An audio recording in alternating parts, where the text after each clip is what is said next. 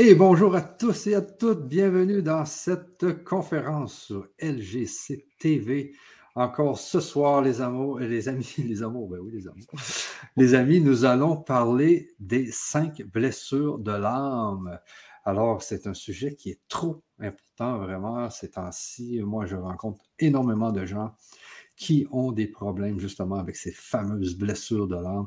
Et ce soir, nous avons nul autre que Patricia Séverin, qui vraiment travaille dans ce domaine depuis quand même quelques années et qui va nous parler des cinq blessures de l'âme. Et surtout, ce que nous allons avoir ce soir, c'est une hypnose ska. Alors, on va avoir euh, toute la soirée pour savoir exactement c'est quoi cette fameuse hypnose ska qui va nous permettre de travailler dans les blessures de l'âme. Bonsoir, Patricia, comment ça va ce soir? Eh ben, bonsoir euh, et bonsoir à tout le monde. Ben, ça va très très bien. Je suis heureuse d'être parmi vous comme d'habitude. Euh, alors c'est vrai que ce soir on va parler euh, plus de pourquoi on utilise l'hypnose SCA et pourquoi et ce que c'est que l'âme exactement et pourquoi on appelle ça les blessures de l'âme. Parce qu'il y a 15 jours je crois on a fait une émission qui durait deux heures où on a bien détaillé toutes les blessures déjà. Donc, on va pas revenir sur le même sujet tout de suite. Mais euh, pour parler de tout ça, je, vais commencer peut-être par me présenter et expliquer pourquoi j'ai créé cette hypnose et euh, pourquoi elle est efficace effectivement dans ces cinq blessures euh, profondes, en fait, existentielles? OK. Attends-moi juste une petite seconde, Patricia. Oui. C'est que là, j'ai perdu la. OK. OK, j'y suis.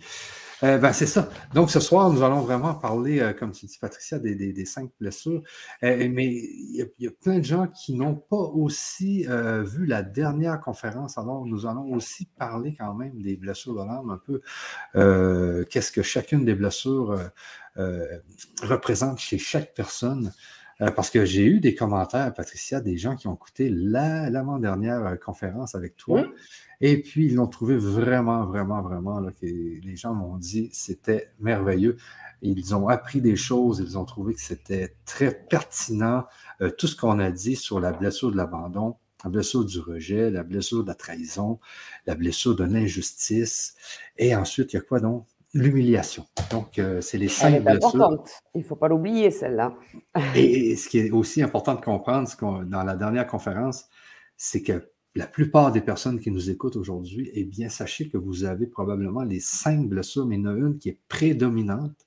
Et il faut travailler sur la prédominante parce que c'est elle qui emmène en cascade les autres blessures. Parce qu'imaginez, par exemple, vous avez la blessure de l'abandon. Eh bien, en étant abandonné, eh bien, vous allez sentir un rejet.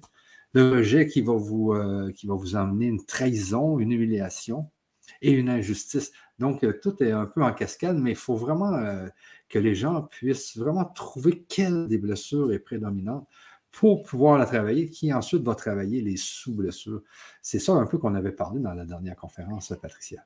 Alors oui, effectivement, on en a, euh, on en a deux hein, qui sont essentiels en règle générale, et euh, les autres vont euh, découler, mais on peut les développer par rapport à nos expériences de vie on peut euh, bah, se retrouver avec une blessure qui au départ n'était pas euh, importante et qui le devient au fil des expériences. Parce que ce qu'il faut comprendre, c'est que effectivement, euh, quand on a cette blessure-là, ben, on va vivre des expériences et que tant qu'on ne l'a pas guérie, que l'on n'a pas accepté, qu'on n'en a pas pris conscience, eh ben, on va répéter toujours les mêmes expériences. Donc même si on a une toute petite à la naissance, une toute petite blessure de l'injustice, si euh, on, continue à vivre des, situations que l'on euh, trouve injustes qu'on est confronté donc à cette injustice, ou si nous-mêmes on est injuste envers les autres, hein, parce que les blessures elles vont dans les deux sens, eh bien on va faire amplifier et grandir cette cette blessure tout au long de notre vie pour qu'effectivement elle va devenir insupportable et elle va nous impacter très fortement. Mais il est vrai que quand on arrive, on a souvent les deux principales blessures le rejet et l'abandon, euh, parce que ben, le rejet euh, se met en place euh, dans le ventre de la maman et l'abandon se met en place au niveau de l'accouchement. Donc effectivement, ces deux-là, en règle générale, on les a quand même bien en nous et les autres vont venir s'impacter après avec l'éducation, les expériences que l'on va rencontrer à certains âges, etc., etc. Oui, et une autre affaire aussi qu'on avait parlé, je pense, la, dernière conférence, Patricia, c'est le fameux euh, triangle bourreau, euh, sauveur et puis euh, victime. Hein? C'est ça, victime, bourreau, sauveur. Alors, c'est vrai que oui, oui, on, on est, on est les trois en fin de compte. C'est ça, parce qu'un un jour, moi, je peux, me, ben, je peux avoir comme le rejet comme, comme blessure, et puis et puis, ayant tellement vécu le rejet que je vais aussi rejeter des gens et devenir le bourreau. Bien sûr. et ensuite, voir des gens qui ont du rejet et vouloir les sauver du bourreau. C'est ça. C'est un triangle. Oui, oui, chaque blessure fonctionne comme ça, effectivement, et c'est là qu'elle nous impacte au maximum. Parce que quand on vit, euh, on va parler du rejet, par exemple, c'est quelqu'un qui se sent incompris, donc c'est quelqu'un qui euh, euh, va se faire tout petit, plutôt timide, réservé, qui va tendance à une tendance à fuir hein, les situations un peu conflictuelles. Donc, et c'est quelqu'un qui va souvent être un peu dans l'imaginaire, qui va s'inventer un monde où il pourrait être heureux.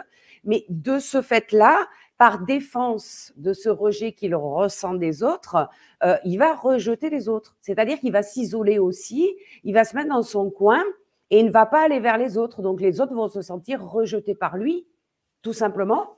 Et puis, euh, s'il croise, donc lui, il se sent victime, euh, puisqu'il a ce rejet. Dès, qu'on lui fait une réflexion, il a l'impression qu'on le rejette, donc il le prend très, très mal.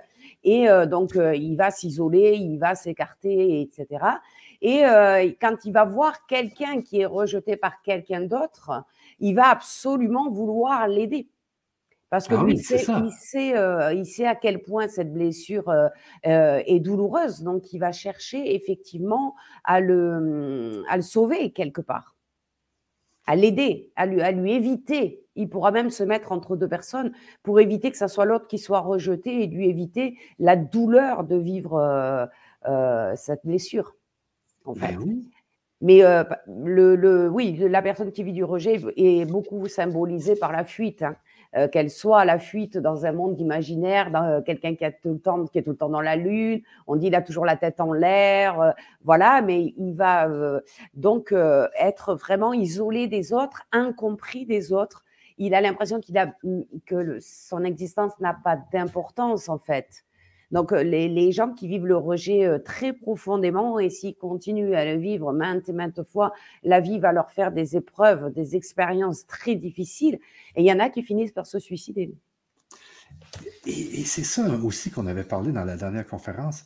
Là, les gens elles sont en train d'arriver. Patricia, on les laisse arriver un peu, mais euh, entre-temps, on parle quand même de notre dernière conférence. Mm-hmm. donc, ceux qui ont la blessure du rejet sont plus aptes à se suicider que les autres un peu. Hein? Oui. Je pense.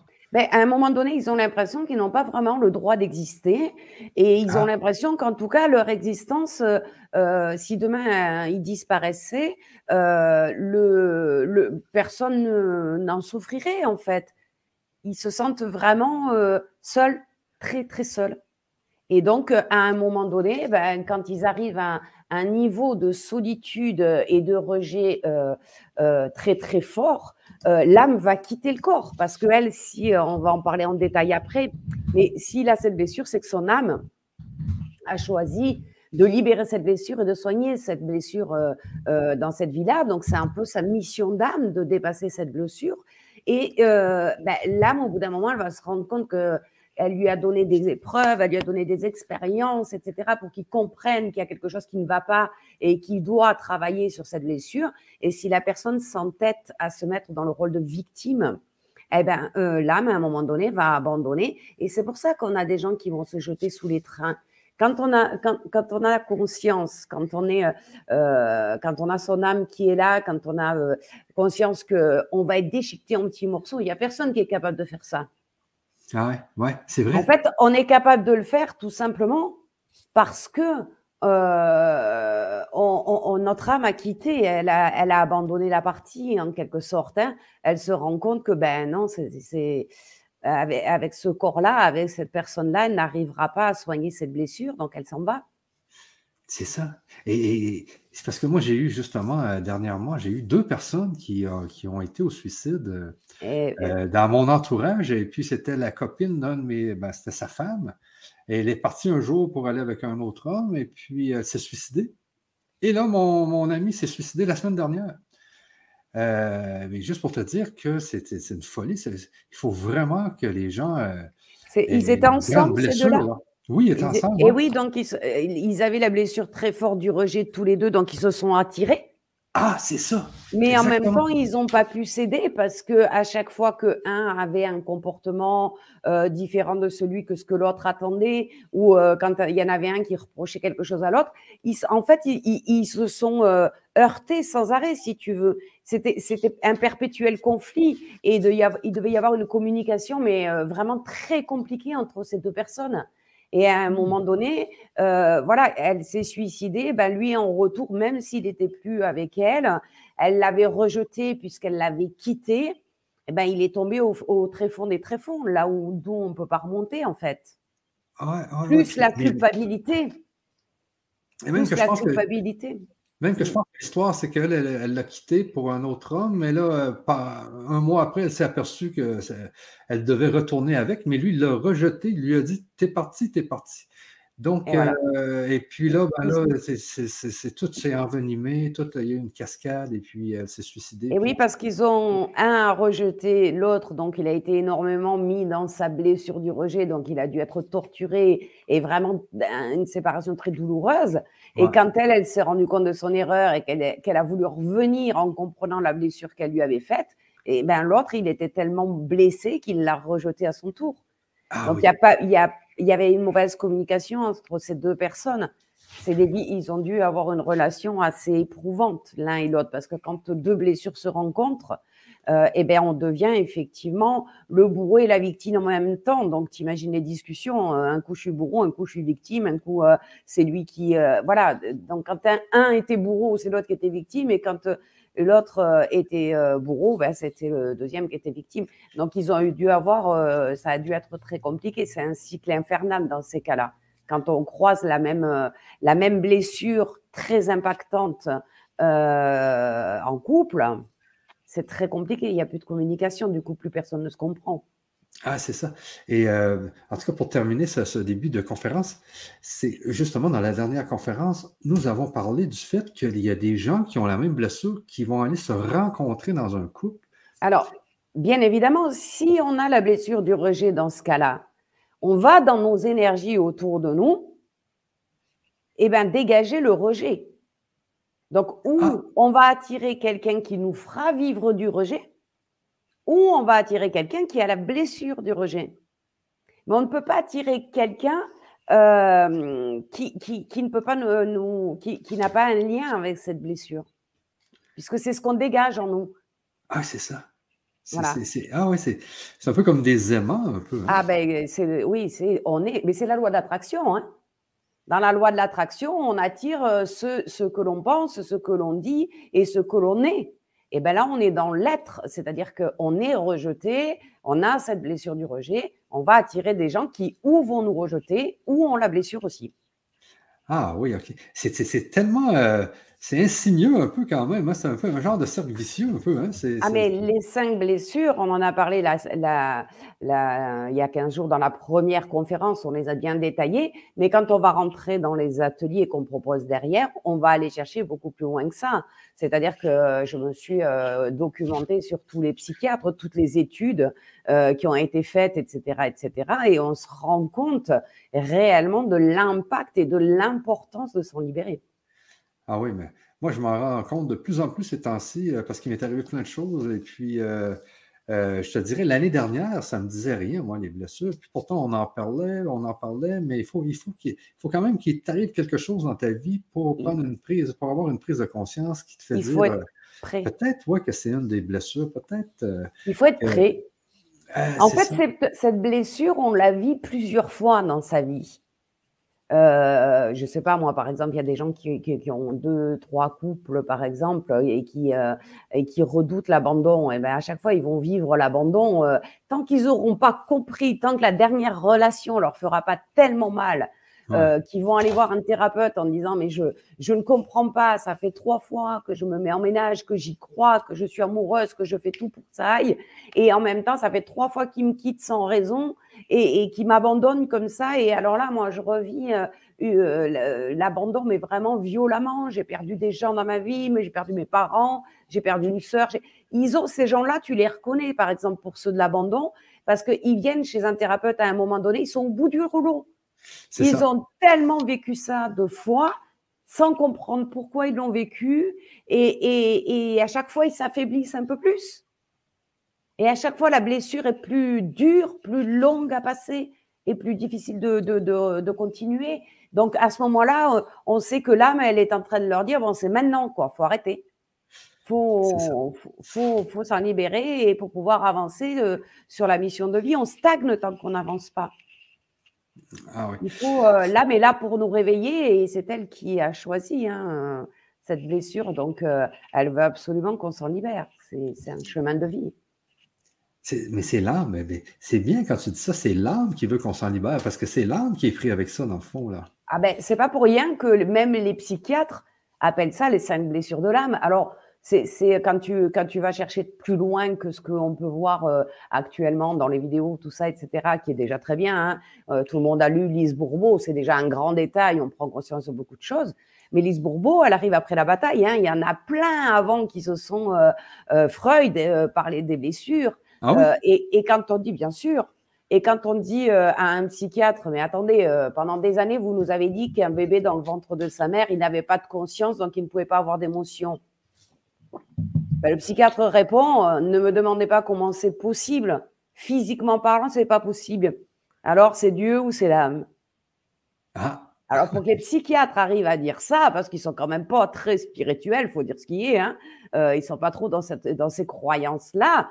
Euh, pour, il a été démontré, pour donner un exemple dont je parlerai aussi, quand vous êtes, quand il y a eu l'échographie qui est sortie, donc il y a des années maintenant pour les enfants, euh, on a des, ils ont des vidéos de ces échographies là où quand on fait par exemple une amyosynthèse à une maman parce qu'on a peur que le bébé soit pas normal, donc c'est une grande aiguille qu'on lui, qu'on lui enfonce dans le ventre en fait. Et eh ben on voit le bébé qui donne des coups de poing à l'aiguille. Ah oui? C'est un fœtus. ah oui, oui. On voit aussi un bébé, souvent, euh, quand il y a des violences conjugales, euh, après la violence, pour que la femme ait subi des violences un peu fortes, souvent, pendant quelques jours, elle sent plus le bébé bouger. Donc, elle, elle arrive aux urgences ou chez la gynécologue en disant euh, euh, Mon bébé, mon bébé, il a tué mon bébé, il a tué mon bébé, il a tué mon bébé. Et quand on fait l'échographie, en fait, on a l'échographie du bébé qui s'est assis au fond du ventre le plus loin possible pour se protéger et qui ne bouge plus. Il bouge plus. Donc, dès le fœtus, euh, l'enfant ressent parce qu'il ressent à travers l'âme. Et c'est prouvé scientifiquement parlant. Ça n'est pas de la spiritualité euh, euh, comme certains la conçoivent, comme du délire ou des choses comme ça. Non, non, ça a été. Il y a des études qui ont été faites. Je les ai lues. Hein, je me suis renseignée pour aller au, au, plus loin de ce qu'on pouvait comprendre dans ces blessures-là. Et ce sont des constats de psychiatres, de neurologues, de gynécologues, de euh, voilà, des, des, psychanalystes. Euh, tous ces gens-là en arrivent tous à la même euh, conclusion parce qu'ils n'ont pas le choix. Ils ont des images d'un fœtus qui réagit aux émotions. Donc voilà, donc les blessures, on ne peut pas y passer à travers. Notre âme a fait un choix et, et, et cette âme, elle a fait le choix de ses blessures, mais elle a fait le choix de nos parents, donc l'environnement familial dans lequel on va vivre, euh, de, l'environnement culturel, sociétal, euh, où on va naître. C'est elle qui a tout choisi. Elle a choisi le scénario de notre vie pour arriver à ses fins, pour expérimenter ce qu'elle veut expérimenter pour pouvoir évoluer. Et c'est, on parle d'une mission de vie, on parle de karma, de mission de vie, etc. C'est une mission d'âme. L'âme, elle, elle, détient tout ça. Et, l'âme a choisi, mais quand même, euh, étant dans le corps humain, l'âme, euh, euh, donc nous, en, tant que, véhicule de l'âme, on doit faire en sorte de, guérir ces fameuses blessures il faut, il faut déjà en prendre conscience. Ensuite, il faut, faut travailler pour les, les, les, guérir. Sachez, les gens qui, qui, sont en train de, de, de, nous écouter ou ceux qui arrivent, eh bien, euh, ce que va faire Patricia tout à l'heure, c'est une hypnose SCA. Donc, vous allez voir tout à l'heure c'est quoi exactement, mais cette hypnose-là permet quand même de, euh, de, libérer, de nous libérer quelque peu de, ces fameuses euh, blessures. Tout à fait. Ben, en fait, euh, c'est simple. Euh, moi, je, me suis rendu compte de tout ça quand euh, moi j'ai commencé ma carrière en commercial et je faisais, j'avais toujours, j'ai toujours eu du magnétisme depuis très jeune, beaucoup d'intuition, beaucoup de choses que je ressentais enfant, et donc je faisais du magnétisme pour les gens qui avaient des maladies lourdes. En règle générale, je faisais pas des rééquilibrages, tout ça. J'en faisais bien évidemment pour les, les, gens qui étaient malades, mais euh, je ne faisais pas de publicité, je faisais ça bénévolement, euh, etc. Et au bout de quelques temps que j'ai accepté de faire ça, euh, de temps en temps, j'avais des messages pour les personnes. Alors pour moi, ces messages, c'était des messages de leurs défunts. C'était souvent, je voyais, je leur disais, mais j'ai l'impression que vous avez perdu votre maman, elle vous dit ça, etc., etc. Et avec le temps, il y avait des messages qui me paraissaient très, très bizarres pour des défunts. Et euh, je ne comprenais pas. Alors, je disais quand même le message, mais euh, j'étais, je, voyais, je sentais pas la personne décédée autour de moi ni rien. J'avais juste un message. Et les gens me disaient, mais comment vous savez ça? Mais pourquoi vous me dites ça? Et je disais, mais je ne sais pas, je, l'entends dans ma tête, ça, me vient comme ça, je ne peux pas vous expliquer. Et il m'a fallu du temps pour comprendre que c'était l'âme de la personne qui me parlait. Ah. C'était totalement différent. Les messages n'étaient pas du tout les mêmes et c'était l'âme de, la personne qui me parlait parce qu'elle voulait que la personne fasse telle et telle chose, en fait, qu'elle avance et que, et que euh, effectivement, euh, euh, elle aille sur son chemin d'âme, son chemin de vie. Et c'est comme ça que j'ai compris que j'avais la possibilité de communiquer avec les âmes. Et de là, euh, j'ai créé, ben d'ailleurs, on avait fait des ateliers ensemble. Euh, j'avais créé des soins hein, avec euh, la guérison d'âme pour les liens héréditaires négatifs, notamment, où on a vu une efficacité extraordinaire par rapport à une hypnose traditionnelle, on va dire. Et donc, depuis quelques années maintenant, je, je m'intéresse vraiment à ça. Et ben, les blessures de l'âme, effectivement, il faut faire intervenir l'âme, sinon on va effectivement apaiser notre inconscient. Effectivement, on va prendre du recul, on va en avoir conscience, donc la blessure va diminuer. Mais si on veut vraiment qu'elle disparaisse, euh, il n'y a que l'âme. C'est l'âme qui la détient, cette blessure. Nous, on n'est que des, comme tu l'as dit, un moyen de transport. Alors, on peut mettre, remettre à niveau, faire la révision du moyen de transport. Mais si l'âme, elle, n'est pas, n'a pas joué son rôle et n'a pas accepté, elle aussi, de se libérer, ça fonctionnera pas à 100%. C'est de ça qu'est sorti, euh, euh, c'est de là qu'est venue l'idée de connecter les soins. Et euh, j'ai compris qu'il fallait que j'amène les gens à se connecter à leur âme pour que le, soin soit vraiment 100% euh, efficace. Donc, euh, c'est de là qu'est née l'hypnose spirituelle de connexion à l'âme. C'est ça, c'est l'hypnose. Justement, c'est ce qu'on parlait cette semaine.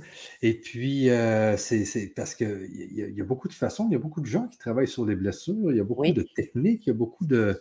Mmh. Mais cette, toi, ce qui est arrivé, c'est que tu t'es dit un jour, c'est les blessures de l'âme. Donc, il faut, faire, faut faire entrer en ligne l'âme. Il faut que l'âme travaille justement à, venir euh, soigner ces fameuses euh, blessures. C'est ça. Mais ce qui m'a aussi orienté vers ça, c'est que moi, j'ai fait trois ans euh, d'enseignement de chamanisme.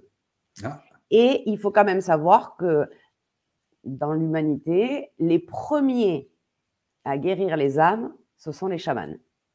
Ah, je savais pas. Eux, il y a des milliers d'années déjà, ils faisaient ce qu'on appelle un recouvrement d'âme.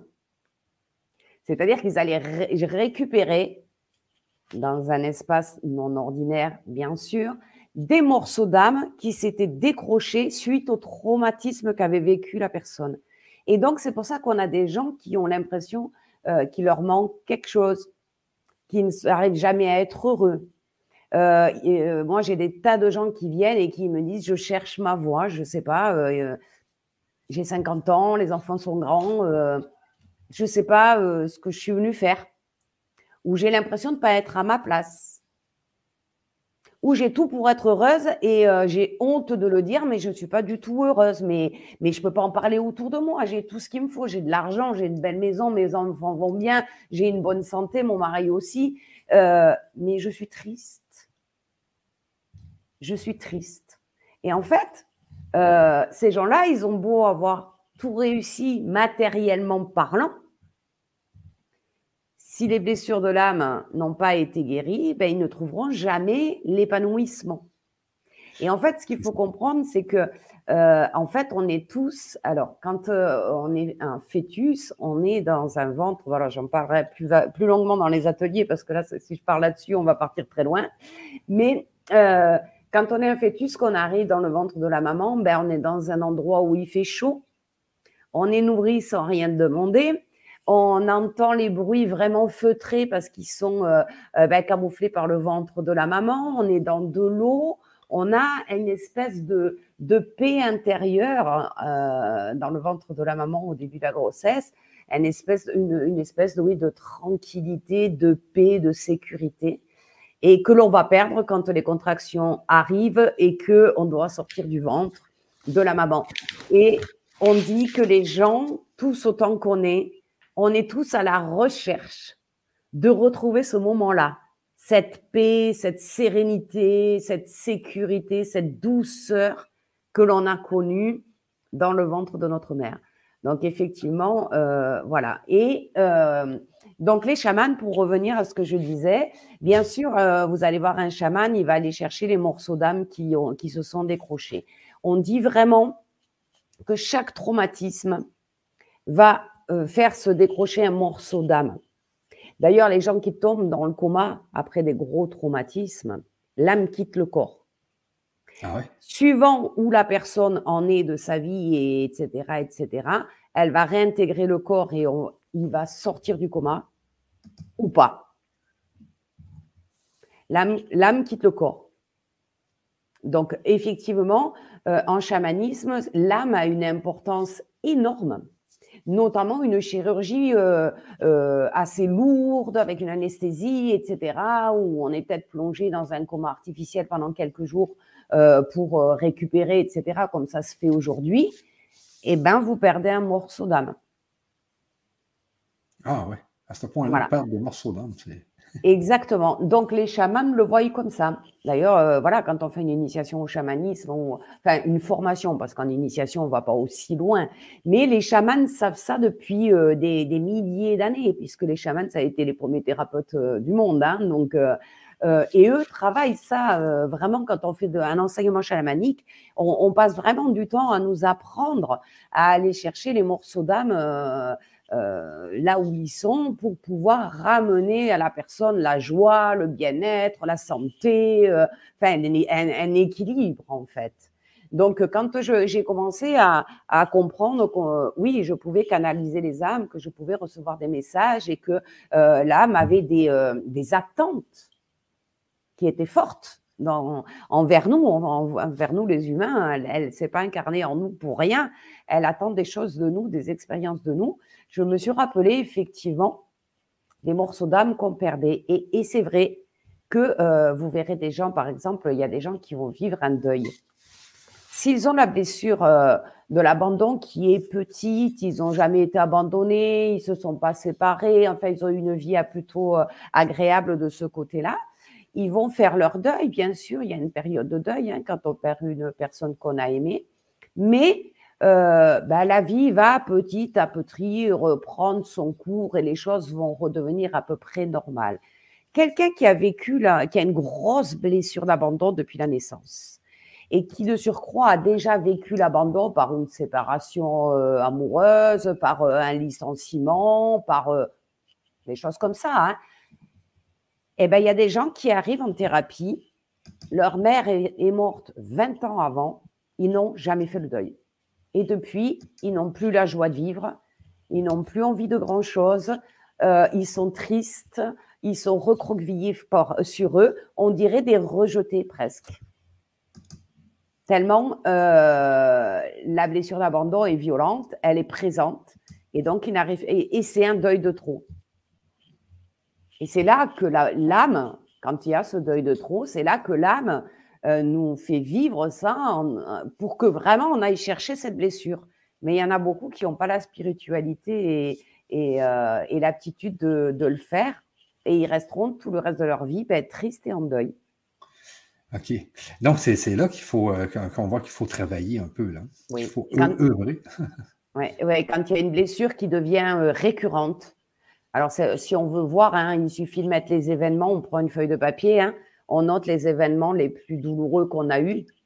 Et après, on regarde si on a eu un sentiment d'abandon, de rejet, d'injustice, d'humiliation, euh, de trahison. Et on compte euh, combien il y a d'abandon, combien il y a de rejet, combien il y a d'humiliation. On peut faire un son auto-bilan. Dans les ateliers que je propose, on aura de toute façon euh, un premier test hein, pour savoir à quel pourcentage on est impacté par la blessure. Donc ça, c'est très important de savoir combien on est impacté. Parce que ça, c'est prendre conscience de tout ça et pouvoir se libérer justement. OK. Patricia, le temps, euh, le temps passe et je, sais qu'on mmh. voulait passer quand même à travers les cinq blessures, on en parlé un peu euh, de chacune des blessures. Hein. Alors, on a parlé du rejet, on l'abandon, ben oui, effectivement. Mais, quand même, il, faudrait, faudrait reparler un peu du rejet parce que je voulais quand même faire, euh, faire en sorte qu'on ait cinq sections différentes que je puisse mettre en dessous du rejet. Donc, je vais juste mettre ma bannière. Là. Alors, il est euh, vrai que pendant l'atelier, euh, la première euh, demi-heure que tu as sera vraiment très longue avec le, chaque blessure, bien sûr. Hein. On va re-rentrer plus loin dans chaque blessure que ce qu'on fait ce soir. Alors, pour faire un résumé de, la blessure. Du rejet. du rejet. Alors, c'est quelqu'un qui est incompris, qui a des difficultés à s'exprimer, puisqu'il a des difficultés de contact avec les autres personnes, puisqu'il est sans arrêt dans la peur d'être rejeté qu'on se moque de lui, que, qu'on le mette de côté. C'est quelqu'un qui se trouve très, très, très mal à l'aise quand il y a un groupe. Ah. Quand il y a un groupe professionnel, par exemple, on a une réunion, une réunion de travail euh, professionnel. Alors, les idées et les réponses, il les a, mais il a tellement peur que quelqu'un ne soit pas d'accord avec lui et qu'il s'oppose à lui qu'il ne dira rien. Et à la fin de la, réunion, il, il sera encore plus frustré et il se rejettera lui-même parce qu'effectivement, il va se dire qu'il avait les réponses, mais qu'il n'a pas osé de les donner. C'est quelqu'un qui, quand on est dans un environnement, par exemple, euh, professionnel toujours, il est dans son bureau, un peu isolé, il préfère avoir un bureau seul qu'un bureau avec les autres, hein, euh, toujours pareil. Il est pas, il a toujours peur du jugement et de, d'être mis de côté, donc il se met aux deux côtés tout seul. Euh, on va lui demander une fois, deux fois de venir déjeuner le midi. Et euh, ben, comme il n'est pas à l'aise avec un groupe, il va dire non. Et la troisième fois, les gens vont aller déjeuner, vont pas lui demander, puisqu'à chaque fois, il dit non. Eh ben, il va se sentir rejeté quand même. Ah ouais. Ils sont même pas venus me demander. Ouais, ouais, ouais. C'est quelqu'un qui a horreur des fêtes, les mariages, les choses comme ça, où il y a plein de monde qui ne connaît pas, etc il va dire mais euh, oh là là j'ai horreur de ça. Ils s'amusent tous là ils discutent tous entre eux etc et moi je suis dans un coin euh, euh, avec mon verre encore plein et je sais pas quoi faire je sais pas comment me comporter. Physiquement parlant le rejeté il va être plutôt recroquevillé sur lui en fait. Il va prendre le moins de place possible donc, il a vraiment la sensation, on en parlait tout à l'heure, mais de ne pas avoir le droit d'exister et de, de son inexistence n'a de valeur pour personne. Le rejeter, il va peut-être râler dans son coin en disant oui, ben, euh, euh, lui, il est mieux payé que moi et moi, je travaille plus que lui. Et il va dire je mérite une augmentation. Et trois fois, il va aller dans le couloir vers le bureau du directeur, mais il n'osera jamais rentrer demander une augmentation. Ce qui va créer des tensions chez lui, hein, parce que sa femme, elle va lui dire Mais depuis le temps que tu es là-bas, etc., tu n'es jamais augmenté, papa, papa, papa. Et lui, il va dire Oui, oui, je vais y aller, je vais y aller. Mais il a tellement peur que son patron critique sa façon de travailler et qu'il lui dise qu'il ne mérite pas mieux, qu'il n'osera jamais demander si on ne la lui donne pas par l'ancienneté ou par autre chose, ou que son patron n'est pas attentif euh, à ses employés, il n'ira jamais le, il aura, il aura jamais d'augmentation en fin de compte. Alors, il faut bien ne pas confondre le rejet et l'abandon. Hein. Ce n'est pas du tout la même chose. L'abandon, c'est quand on nous quitte, qu'on nous laisse seuls et euh, qu'on se, sent euh, euh, vraiment ouais, seul. C'est la solitude, hein, l'abandon. Attends-moi attends juste un petit peu, Patricia, parce que je veux mettre quand même, je veux mettre en dessous vraiment une bannière sur la, blessure de l'abandon, si on parle de elle, pour que les gens sachent exactement où on est. Alors, le rejeter, c'est une des plus violentes blessures parce que c'est la première. Et qu'effectivement, euh, en règle générale, elle prend naissance avant la, avant la naissance, justement, dans le ventre de la maman. Donc, ça peut être des enfants qui n'ont pas été désirés, ça peut être des choses, des, des une, comment, euh, une maman qui vit un deuil euh, pendant la grossesse.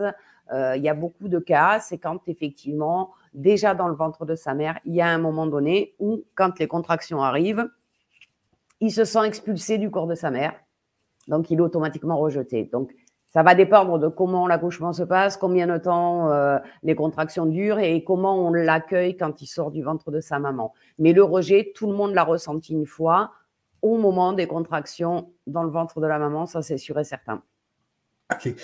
Et euh, qu'il y a de l'alcool, de la drogue, etc., est-ce que, est que les gens qui ont le rejet vont, vont prendre de ces, ces substances-là pour... Euh, Alors oui, ils, sont, ils ont tendance euh, à partir loin et pour partir, comme je disais, spirituellement, hein, ils sont beaucoup plus spirituels que intellectuels. ils vont pouvoir prendre de la drogue pour ben, partir dans un état second et imaginer une vie qui serait meilleure. ça leur permet, ils prendront tout ce qui leur permet de sortir de leur quotidien et de sortir de cette blessure du rejet, de cette solitude, de cet isolement qu'ils vivent. Ok, ok, ok, ok. Donc oui, oui, ça peut être des gens qui, qui, sont alcooliques à la fin, euh, ça peut être des gens qui se droguent. Euh, voilà, ils vont prendre des produits. Alors, ce n'est pas forcément un fumeur, hein, parce que le, le fait de fumer va nous déstresser. Euh, mais il va pas nous apporter euh, le, délire quelque part, hein, un peu l'extase, voilà. Donc par exemple, quelqu'un qui est en hypnose, puisqu'on va en faire une ce soir, tout de suite voit des choses, va voir son âme merveilleuse, lumineuse, etc. et va se retrouver, va sortir de cette hypnose avec une paix intérieure extraordinaire, peut être un rejeté. Ok. Voilà. OK. Et maintenant, si on va vers, euh, vers la blessure de, l'abandon. Alors, l'abandon, il est vécu euh, en règle générale quand on sort du ventre de notre mère, hein, puisque euh, on va être attrapé par des mains qu'on ne connaît pas, on va se retrouver en ah. pleine lumière alors qu'on était dans le noir. enfin, on va perdre tout ce qu'on avait dans le ventre de la maman, on est tout à l'inverse on va nous secouer un peu pour qu'on respire, nous taper un peu sur les fesses, nous passer sous l'eau. Euh, donc là, on se sent complètement abandonné. Mais abandonné parce qu'on est dans un autre monde. Et là, l'abandon va venir de la peur de ne plus exister, en fait. Il va croire qu'il va mourir. Est-ce qu'il est capable de s'adapter à, ce, nouveau, euh, à ces nouveaux éléments qui arrivent autour de lui, à ce nouveau monde? Tout le monde parle fort, il y a des lumières euh, au-dessus de la table d'accouchement, etc.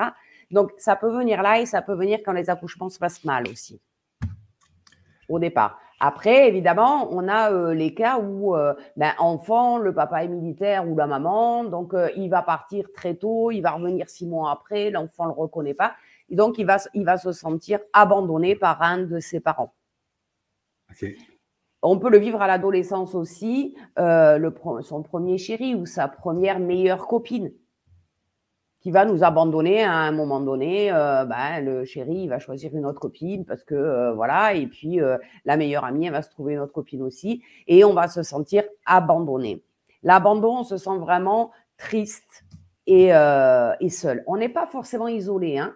Quelqu'un qui a peur de l'abandon, il a des amis, il sait se comment il sait euh, se tenir en public, etc. Au contraire, il veut pas qu'on abandonne. Alors, il prend de la place, il a plutôt, il s'exprime bien, c'est quelqu'un qui a, du charisme, euh, mais euh, c'est quelqu'un qui va en faire trop, en fait, parce qu'il n'en a jamais assez. Il a manqué, hein. à un moment donné, c'est une blessure de manque, hein, l'abandon. Donc, il a manqué. Donc, c'est quelqu'un qui peut être boulimique. C'est quelqu'un qui va toujours en vouloir plus. Alors, dans une relation, euh, euh, il essaye évidemment euh, de tout donner ce qu'il peut pour pas être abandonné, mais il va en demander beaucoup, énormément. Il ne supporte pas que, par exemple, sa femme aille faire les courses sans lui. Il, va se retrouver tout seul, il il va pas se sentir bien. C'est quelqu'un qui n'aime pas le célibat. Hein. Autant le rejeter, il peut vivre seul, même si c'est une souffrance, mais il peut le faire euh, un abandonné, non. Hein. Donc, c'est ce que j'ai expliqué dans la première conférence. Euh, L'abandonné, il va pouvoir accepter qu'on le rejette dans son couple, qu'on le critique, qu'on le rabaisse, etc. Il acceptera tout pour ne pas être abandonné. Ah, Lui, c'est la séparation qu'il ne veut pas. Il ne veut pas être tout seul, il ne veut pas être abandonné. Donc, il va supporter beaucoup, beaucoup de choses de son conjoint, de sa famille, de, de ses amis lui, c'est vraiment, euh, voilà, il va faire tout ce qu'il peut. Donc, c'est quelqu'un qui en veut toujours plus, qui peut faire du théâtre, qui peut, voilà, c'est quelqu'un qui en impose, hein, celui qui a été abandonné. Il faut qu'il soit euh, aimé des autres et il faut qu'il soit admiré aussi. Il a ce besoin d'attention. Il faut qu'on le conseille. souvent, il a la réponse aux questions. Mais quand il va commencer quelque chose, il va aller demander des conseils aux autres. C'est pas, il n'en a pas besoin des conseils des autres. Il veut juste qu'on lui porte de l'attention. Ben oui, c'est vrai. Il veut juste qu'il que, il est dépendant en fait. Il est dépendant de tout, donc il peut être dépendant. Euh, alors lui aussi il peut être dépendant de l'alcool, hein, par exemple, de la ah cigarette, lui il peut, mais il va être dépendant des autres, parce que sans les autres il n'est plus rien. Alors que quand on le voit en société, euh, tout va bien. Hein dans un groupe, il prend la parole tout le temps, il veut qu'on le regarde, il a du charisme, et, euh, euh, il a de l'humour, euh, et, etc., etc. Mais si on le regarde bien, on voit qu'il y a une tristesse intérieure. Il a des ah. gros masques. Ah oui, il, a, des, gros, masques. Voilà. il sait cacher sa blessure réellement. Mais voilà, par exemple, si il décide de monter une société, je donne un exemple. Hein. Il est, alors, il est sûr qu'il va y arriver et tout, il sait déjà, il a fait des pré-bilans, etc., etc. Et puis, dans, son, dans sa tête, il s'est dit que sa femme allait venir l'aider à la société. Elle va venir faire la comptabilité, répondre au téléphone, elle va être avec moi, elle va me soutenir. Puis la, bah, la, madame, hein, euh, elle, elle a un bon boulot, euh, elle est fonctionnaire, elle gagne bien sa vie, euh, toutes ses copines et ses copains un boulot. Euh, comme lui, il est un peu dépendant d'elle, ça lui fait prendre l'air. Elle a nullement l'intention d'aller travailler avec son conjoint. Eh bien, il va laisser tomber le projet. Ah oui? Ah oui, il ne prendra pas une secrétaire, ça ne l'intéresse pas. Il faut qu'on lui porte de l'attention et qu'on le soutienne. Et si sa femme ne le soutient pas, c'est terrible. Ah, ok, c'est à, ce point-là quand même. Hein. Oui.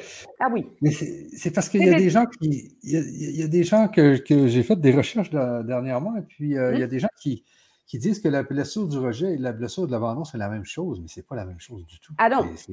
la façon dont tu parles aujourd'hui, c'est pas du tout pareil. Ah non, non, c'est pas du tout pareil. Et les, mais les cinq blessures, alors, les cinq blessures peuvent être vécues sur euh, un événement. Quelqu'un peut le voir comme de l'abandon, l'autre peut le voir comme du rejet, le troisième peut le voir comme l'humiliation, le quatrième peut le voir comme de l'injustice, et, euh, et, le dernier, la trahison. la trahison. Je te donne un exemple. Un couple qui se sépare. La personne, elle s'en va. Elle veut, voilà. Elle prend la décision de partir. L'abandonner, il va dire Oh là là, elle m'a abandonné, je suis tout seul, je suis isolé, il est, euh, il est paniqué là, il sait plus ce qui lui arrive, il est malheureux comme la pluie, il met des mois et des mois à s'en remettre. Le rejeter, il se sent rejeté, lui. Elle m'aime plus. Ouais. Elle me rejette. Elle est partie. Elle a rejeté tout ce que je lui ai donné. Elle m'a rejeté dans tout mon être. Donc, il va souffrir du, rejet. Il y a quelqu'un qui va te dire, ben, après tout ce que j'ai fait pour elle, etc., euh, euh, elle est quand même gonflée. Euh, je me sens trahie, mais alors vraiment, parce que je lui faisais confiance vraiment. Et puis, j'ai fait tout ce que j'ai pu pour que le couple, le, couple marche. Et elle est partie quand même. Ben, je me sens trahie dans tout ce que j'ai fait.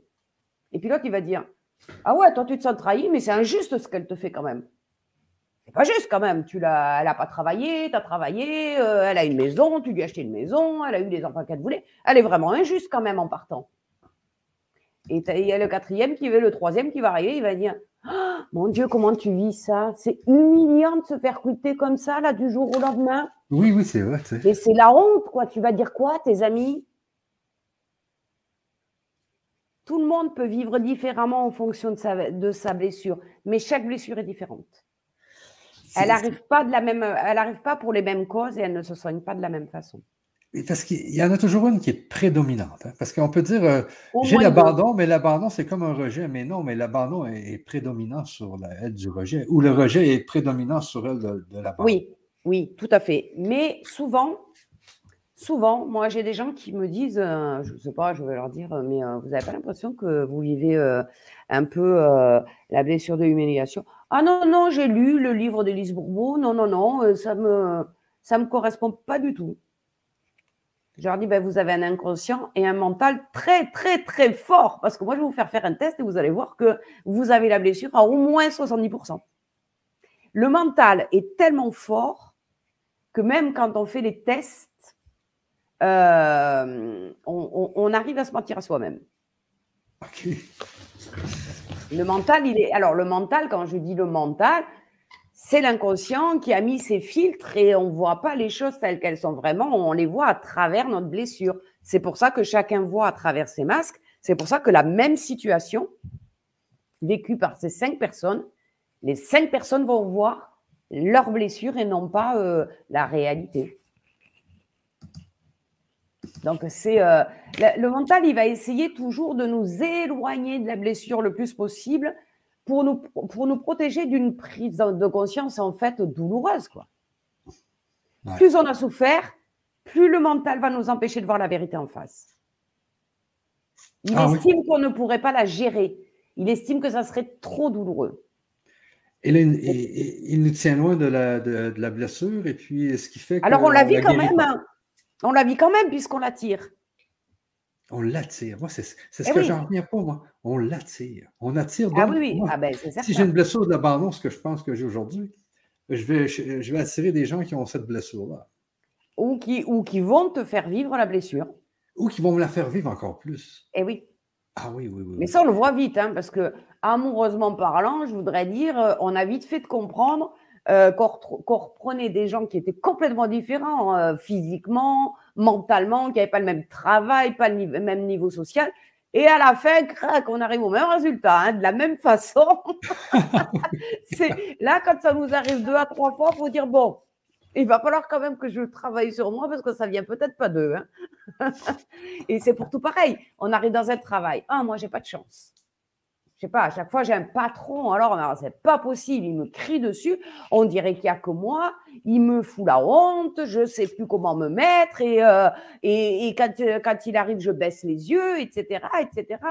Et la personne s'en va, ben, elle va dans un autre travail, elle va vivre différemment, mais elle va vivre de la même façon. le résultat sera le même. C'est ça. Et, c'est pour ça qu'il faut travailler euh, pour euh, justement euh, guérir ou nous libérer de ces fameuses blessures. je voulais que le temps passe vite, je n'en reviens pas.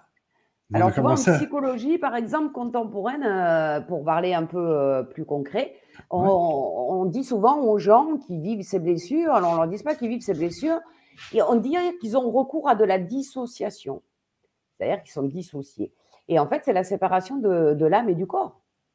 C'est un moyen de défense quand le traumatisme est trop fort. Ben, c'est ce que je parlais tout à l'heure avec quelqu'un, c'est qu'il y, y, a des blessures qui peuvent être très, très fortes. Là. Tu sais, moi, j'ai ah la blessure de l'abandon, mais est-ce qu'il est y a des gens qui pourraient l'avoir beaucoup plus forte que moi? Moi, je sais ah qu'elle est prédominante. mais est-ce qu'il y en a qui pourraient l'avoir extrêmement plus élevée que la mienne? Ah oui, oui, oui, bien sûr. Ah, il y a des gens qui sont dépendants, mais euh, ça en devient euh, terrible. Ils ne peuvent pas garder quelqu'un parce que c'est, ils ont tellement de besoins et puis ils vont s'autodétruire à force. Hein, les dépendants, ils boivent, euh, ils fument et le corps, à un moment donné, il va dire hop là, stop, et les maladies arrivent. Hein. Ah, c'est ça. Hein. donc, les gens vont noyer ça dans l'alcool, vont noyer ça dans les drogues, vont noyer ça dans toutes sortes de, de substances qui vont permettre d'oublier, dans le fond. Et puis, il y a, indépendance, c'est pénible. Il ne sait rien faire tout seul, en fait. Il est, euh, oui, il est, il, est euh, comment Il affiche bien devant tout le monde, etc. Il veut être fort, il veut être costaud, il veut être le plus beau, le plus intelligent. Ils sont souvent chefs, hein, ils sont souvent patrons ou chefs les, les dépendants, mais en, fait, quand ils savent rien faire tout seuls. Et, là, on parle de la blessure de l'abandon. Donc, la, blessure de l'abandon, c'est souvent des dépendants affectifs ou des dépendants d'alcool ou des dépendants de. Alors, pas toujours. Des dépendants. Pas toujours, mais euh, ils peuvent. OK, OK. Tu sais, dans une famille, tu as, des gènes, euh, il y en a 5 euh, sur 7 qui vont, qui vont boire, et puis tu en as deux, ils boiront pas. Parce qu'eux, ils gèrent mieux. Ça dépend comment tu gères ta blessure. Les dépendants affectifs, souvent, c'est l'abandon. Hein? Ah oui. Ah, là, mais la dépendance affective, c'est l'abandon, ça, c'est sûr. Ah oui, ça, c'est. Ça, on n'y échappe pas. Et la, dépendance affective, ça, ça l'étouffe souvent l'autre personne dans le couple. ah ben, elle a toujours l'impression que quoi qu'elle fasse, euh, elle ne te satisfait pas, en fait. Il t'en faut toujours plus. Ah tu ne sais pas te contenter de ce que tu as. Mais tous euh, en amour, en argent, en, tout, hein, en nourriture. Euh, voilà, il est toujours dans le besoin de plus. Ah, même en nourriture, ben c'est vrai, même en nourriture. Eh oui. Donc, les gens vont manger, vont, vont, faire de. Ils vont, ils vont grossir, je veux dire. Oui. Alors, euh, il ne faut pas trop, trop grossir non plus parce qu'ils ne veulent pas qu'on les abandonne. Hein. donc, il faut qu'ils gardent ah, quand même euh, une apparence euh, à peu près. Ah oui. Et, ah, ben c'est à ce point-là. Donc, la personne va être dépendante de la nourriture, mais si elle ne veut pas se faire abandonner, elle doit quand même garder une belle silhouette. Donc, elle va garder un entre deux. Et eh oui, et eh oui parce ah, que ça pourrait être un motif euh, d'abandon. Eh, c'est quand, même, quand même quelque chose d'assez. Euh, tu sais, les gens qui vivent ces, blessures-là, c'est quand même quelque, chose, quelque chose d'assez complexe de, tout gérer. Hein. Ah, et, ce que euh, j'ai entendu dire aussi d'une psychologue, c'est que ces gens-là de l'abandon deviennent en hypervigilance. Donc, ils deviennent, ils ont, les, les, les, reins, je pense que c'est les reins qui sécrètent le cortisol. Donc, ils sont toujours comme euh, dans une peur d'être abandonnés, donc ils deviennent en hyper-vigilance, donc ils font beaucoup de calculs. Oui, alors euh, celui qui aura, euh, qui sera quand même, c'est le, la blessure de, la trahison, hein, plus. Ah ouais, ouais. Eh ben, la trahison, il contrôle tout. Il faut que tout soit, tout soit parfait, etc., pour pas qu'on puisse le trahir. Donc, il fait confiance à personne. Donc, il est en vigilance sans arrêt. On pourrait peut-être, euh, Patricia, aller justement sur une nouvelle blessure, peut-être aller sur la, trahison? Alors la trahison, eh ben, euh, alors la trahison, on peut la vivre par nos parents qui nous ont euh, promis des choses et qui n'ont pas tenu leurs promesses. Donc l'enfant, pour eux, les parents, c'est un peu un dieu hein, au départ. donc elle peut venir de ça, mais la trahison, elle peut aussi être vécue par le papa qui trompe la maman, si c'est une fille, elle peut se sentir trahie elle aussi, et inversement, hein, dans, l'autre sens, ça marche aussi. Euh, et ils sont, euh, eux, ils sont vraiment dans le contrôle. Ah. Autant l'abandon, c'est la, dépendance. Eux, ils sont dans le contrôle. Euh, ils veulent absolument pas être trahis, donc ils ne font confiance à personne. Ah, ah. Euh, ils sont tendus, quoi. Hein. ils sont tout le temps comment dire, sur le qui-vive. Ils veulent absolument tout contrôler, tout, tout, tout. Ils ne laissent rien au hasard. Donc, ils attendent beaucoup des autres. C'est-à-dire qu'ils ont très peu d'amis parce qu'ils font confiance à pas beaucoup de monde. Mais par contre, c'est à la vie, à la mort. Quoi. Il faut que le, le, les gens qui, euh, qui sont leurs amis, il faut qu'ils soient là quand ils ont besoin de lui. Quoi, hein, parce qu'autrement, euh, ça va pas. Ça va pas. Et si ceci a l'impression qu'à un moment donné, on l'a trahi, il peut couper une relation nette tout de suite. Ça s'arrête. Euh, voilà.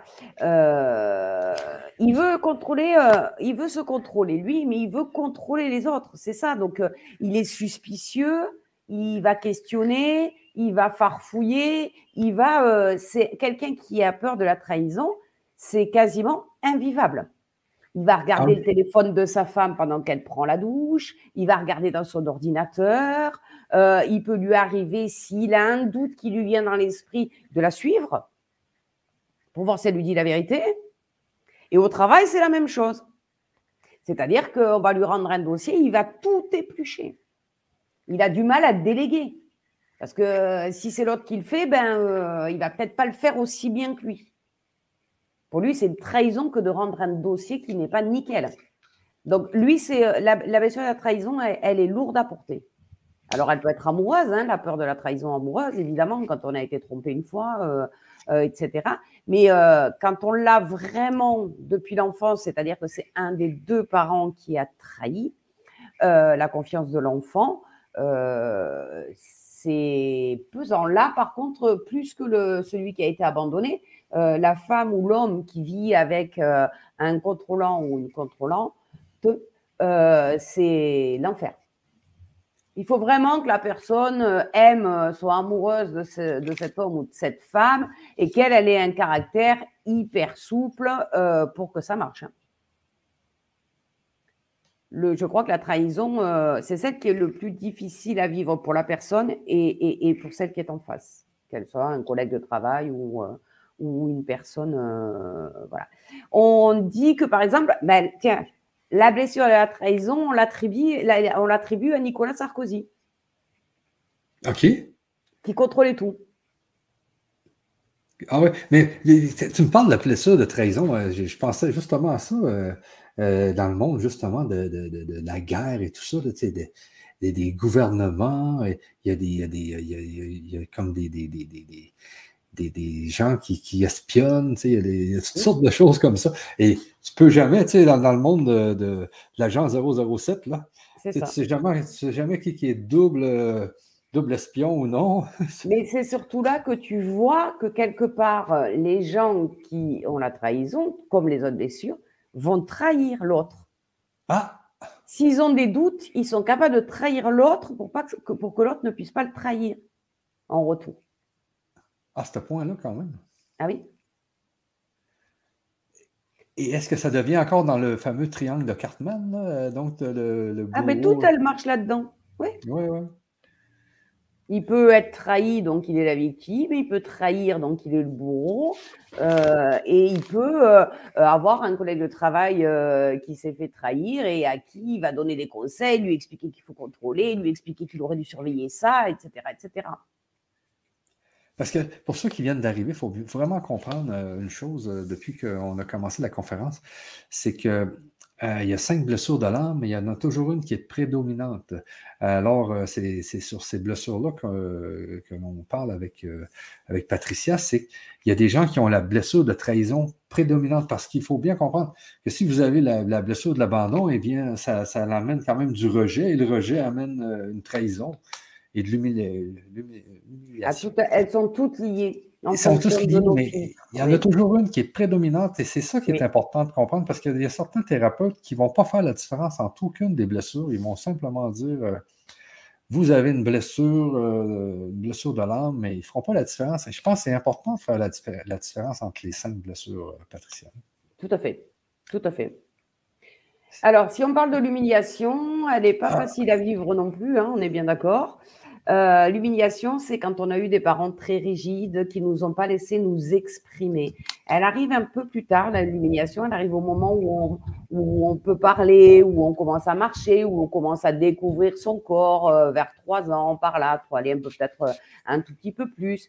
Et avec des parents, alors parfois ça vient de la religion, hein, des croyants très religieux, euh, des parents très croyants qui, euh, euh, qui vont inculquer à l'enfant qu'il ne faut pas parler quand il y a des adultes, qu'il faut se comporter comme ça, qu'il faut rester droit, qu'il faut...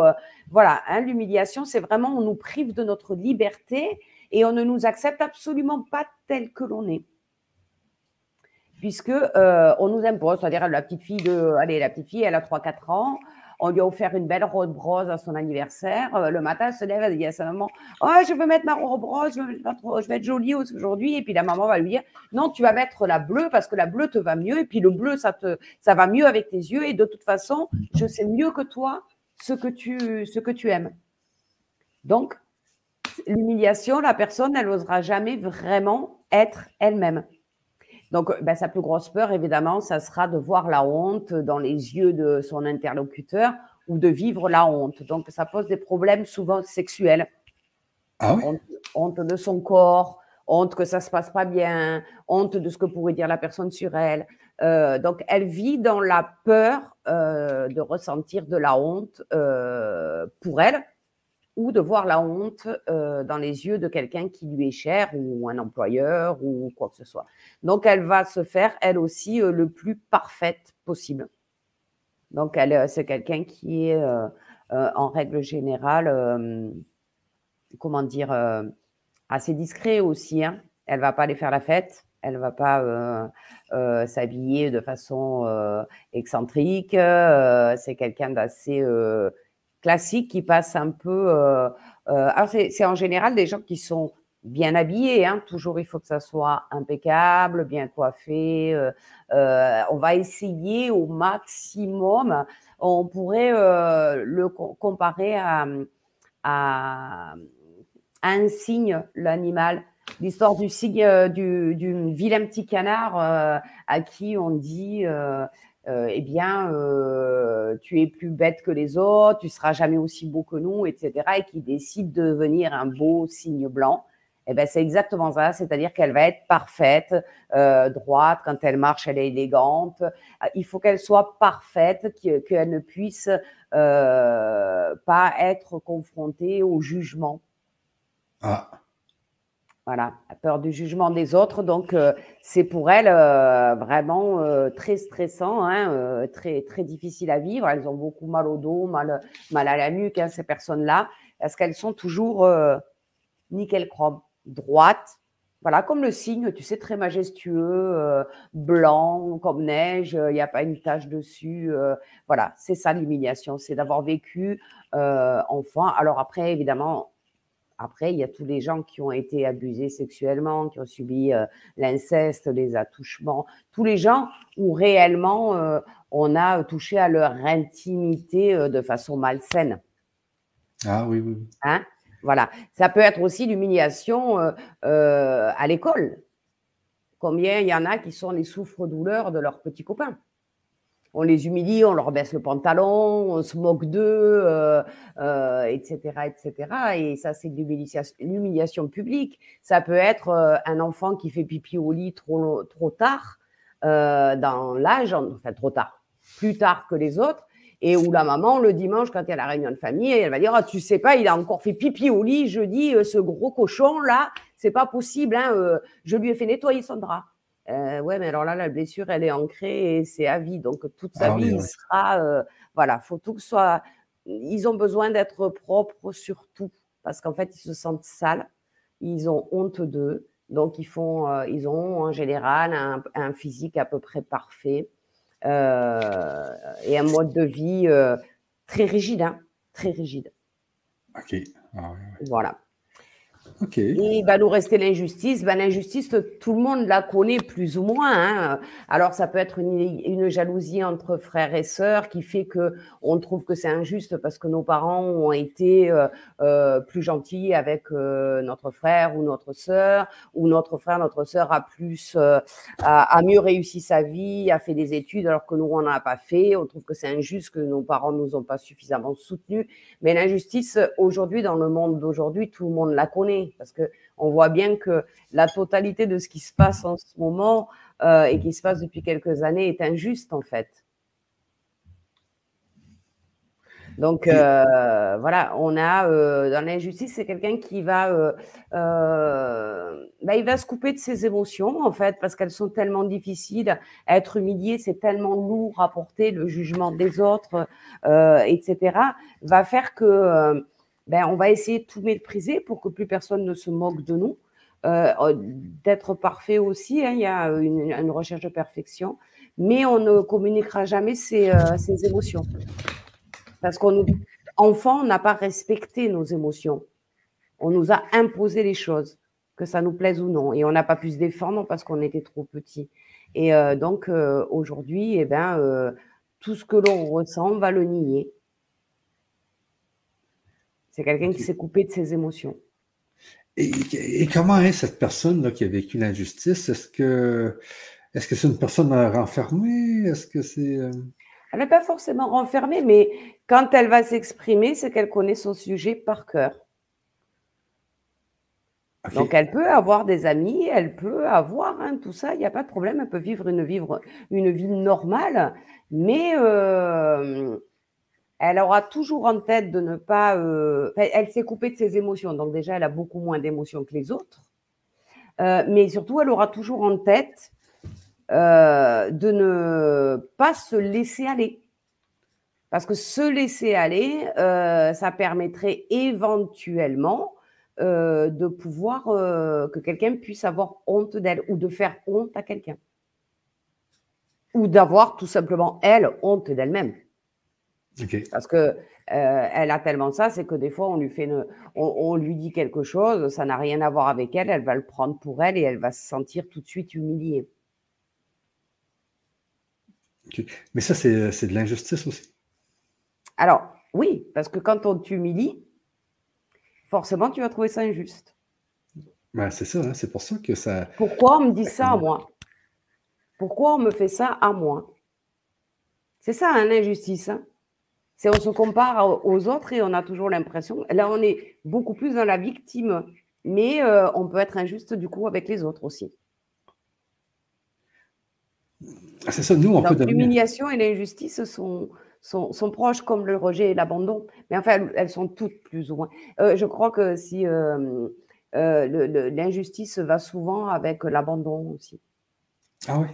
Ça va de pair aussi. Donc, on trouve les situations injustes. Mais la question vraiment, c'est, euh, on, a les cinq blessures là. Mmh. Euh, comment, comment faire pour que, comment faire pour trouver c'est quoi notre euh, blessure qui prédomine aujourd'hui? Parce que j'imagine que tout le monde a quand même une blessure prédominante. J'imagine déjà que tout le monde a une blessure. Là. Ah ben, ils en ont même deux, je pense. Ah oui, ah oui, même deux. Il y en a deux principales, oui. Mais on les a toutes, hein. Il y en a qui ne se réveillent pas, il y en a qui sont très faibles et qu'on trouve du coup normal, hein, euh, parce que si demain euh, il se passe quelque chose d'injuste, euh, quand on voit, on voit par exemple, moi j'ai pas une blessure d'injustice vraiment profonde, mais bon, quand je vois qu'il y a des gens qui meurent de faim et qu'il y en a d'autres qui gaspillent, je trouve ça complètement injuste. Ah oui. Donc j'ai l'injustice, j'ai le sentiment d'injustice par rapport à certaines choses, mais ça ne me prend pas, je n'ai pas les comportements de quelqu'un qui, euh, qui, a une blessure d'injustice euh, profonde. Donc, on a tous les cinq blessures, tous. Mais euh, on va les gérer en fonction de ce qu'on a vécu. Donc, il y a des fois, voilà, des fois, on peut se sentir abandonné. Moi, ça peut m'arriver de me sentir seule face à quelque chose. On m'a demandé un service ou quoi que ce soit, puis la personne, elle n'est pas, elle pas venue, etc. Et donc, je me retrouve toute seule à faire quelque chose que, que je n'avais pas vraiment envie de faire. Euh, je vais me sentir abandonnée. J'ai dit, ah là là, je me retrouve toute seule. Euh, et puis alors, c'était pas moi à le faire en plus. Donc euh, voilà, donc je vais ronchonner un peu, mais ça va s'arrêter à ça parce que j'ai pas d'abandon. OK. Qu'est-ce que je veux dire? Donc, pour ce qui est des, des, des, des, Là, on vient de passer les cinq, les cinq, les cinq blessures de l'âme. Oui. On vient de voir un peu tout ce qui se passe dans les cinq blessures. Euh, alors, je vais parler un peu des, ateliers qu'on va faire ensemble euh, bientôt. Donc, chacune, donc il y a cinq ateliers et chaque atelier. est sur une des blessures qui prédomine. C'est encore important, les amis, de bien comprendre. Euh, attendez un peu, je vais mettre comme ça ici. Que, parce qu'il y a beaucoup de gens qui m'en parlent depuis la dernière conférence, il y a des gens qui m'en parlent et puis on me dit souvent, mais quelle est ma, quelle est ma blessure? Donc, c'est important de, parce que vous avez peut-être un mélange de, des cinq blessures ou un mélange de trois blessures, mais c'est important de comprendre quelle est votre blessure qui prédomine. C'est ça, hein, Patricia? Alors, c'est important, oui et non. Si on commence à libérer les blessures, il faut faire les cinq. Elles sont toutes liées. OK, elles sont toutes liées quand même. OK, ouais, c'est ça, je, ça que je veux savoir. Mais, parce qu'on les a toutes, hein, à la naissance, on les a toutes, hein, euh, plus ou moins fortes. Mais euh, si, euh, par exemple, le, rejet et l'abandon sont très proches, tu as le rejet et tu as beaucoup moins l'abandon. C'est un exemple. Si tu soignes le rejet, l'abandon va prendre le dessus. Parce qu'elles sont liées. OK. Ah oui, OK, je comprends. Donc, on peut bien sûr travailler une blessure, mais je trouve que si on a pris conscience de l'impact et, de l'impact qu'elles ont sur nos, vies, parce que tant qu'on les a, on ne peut pas être nous-mêmes, on voit la vie à travers des filtres, à, travers des, cuirasses qu'on a mis enfant et qu'on n'a pas, euh, qu'on n'a pas enlevées, qui grandissent avec nous et qui, au fil des années, nous étouffent de plus en plus. Si on commence... Excusez-moi si on commence par un travail sur les, sur les blessures de l'âme, il faut faire les cinq. Et, ce que je ne savais pas, que je viens d'apprendre avec toi, c'est que si moi je travaille ma, blessure, par exemple, du rejet, hmm. Et, à la longue, pendant, pendant que le temps passe, eh bien, je, finis par la guérir, euh, je ne sais pas, moi, 80% eh bien là, c'est la, la, blessure de l'abandon qui va réapparaître parce qu'elle elle, elle, avait un certain poids dans mes blessures. Donc, je vais devoir commencer à travailler sur celle de l'abandon? Ben parce que ton, ton, ton âme, euh, si tu les as, elle veut que tu les guérisses. Ouais, c'est ça, c'est ça. Donc, euh, forcément, euh, alors, tu vas guérir ces cinq blessures et après, tu pourras faire ton chemin de vie parce que tu ne verras plus la vie à travers les filtres. Tu, tu D'abord, tu, tu, tu redeviendras qui tu es vraiment, ce qui est très important.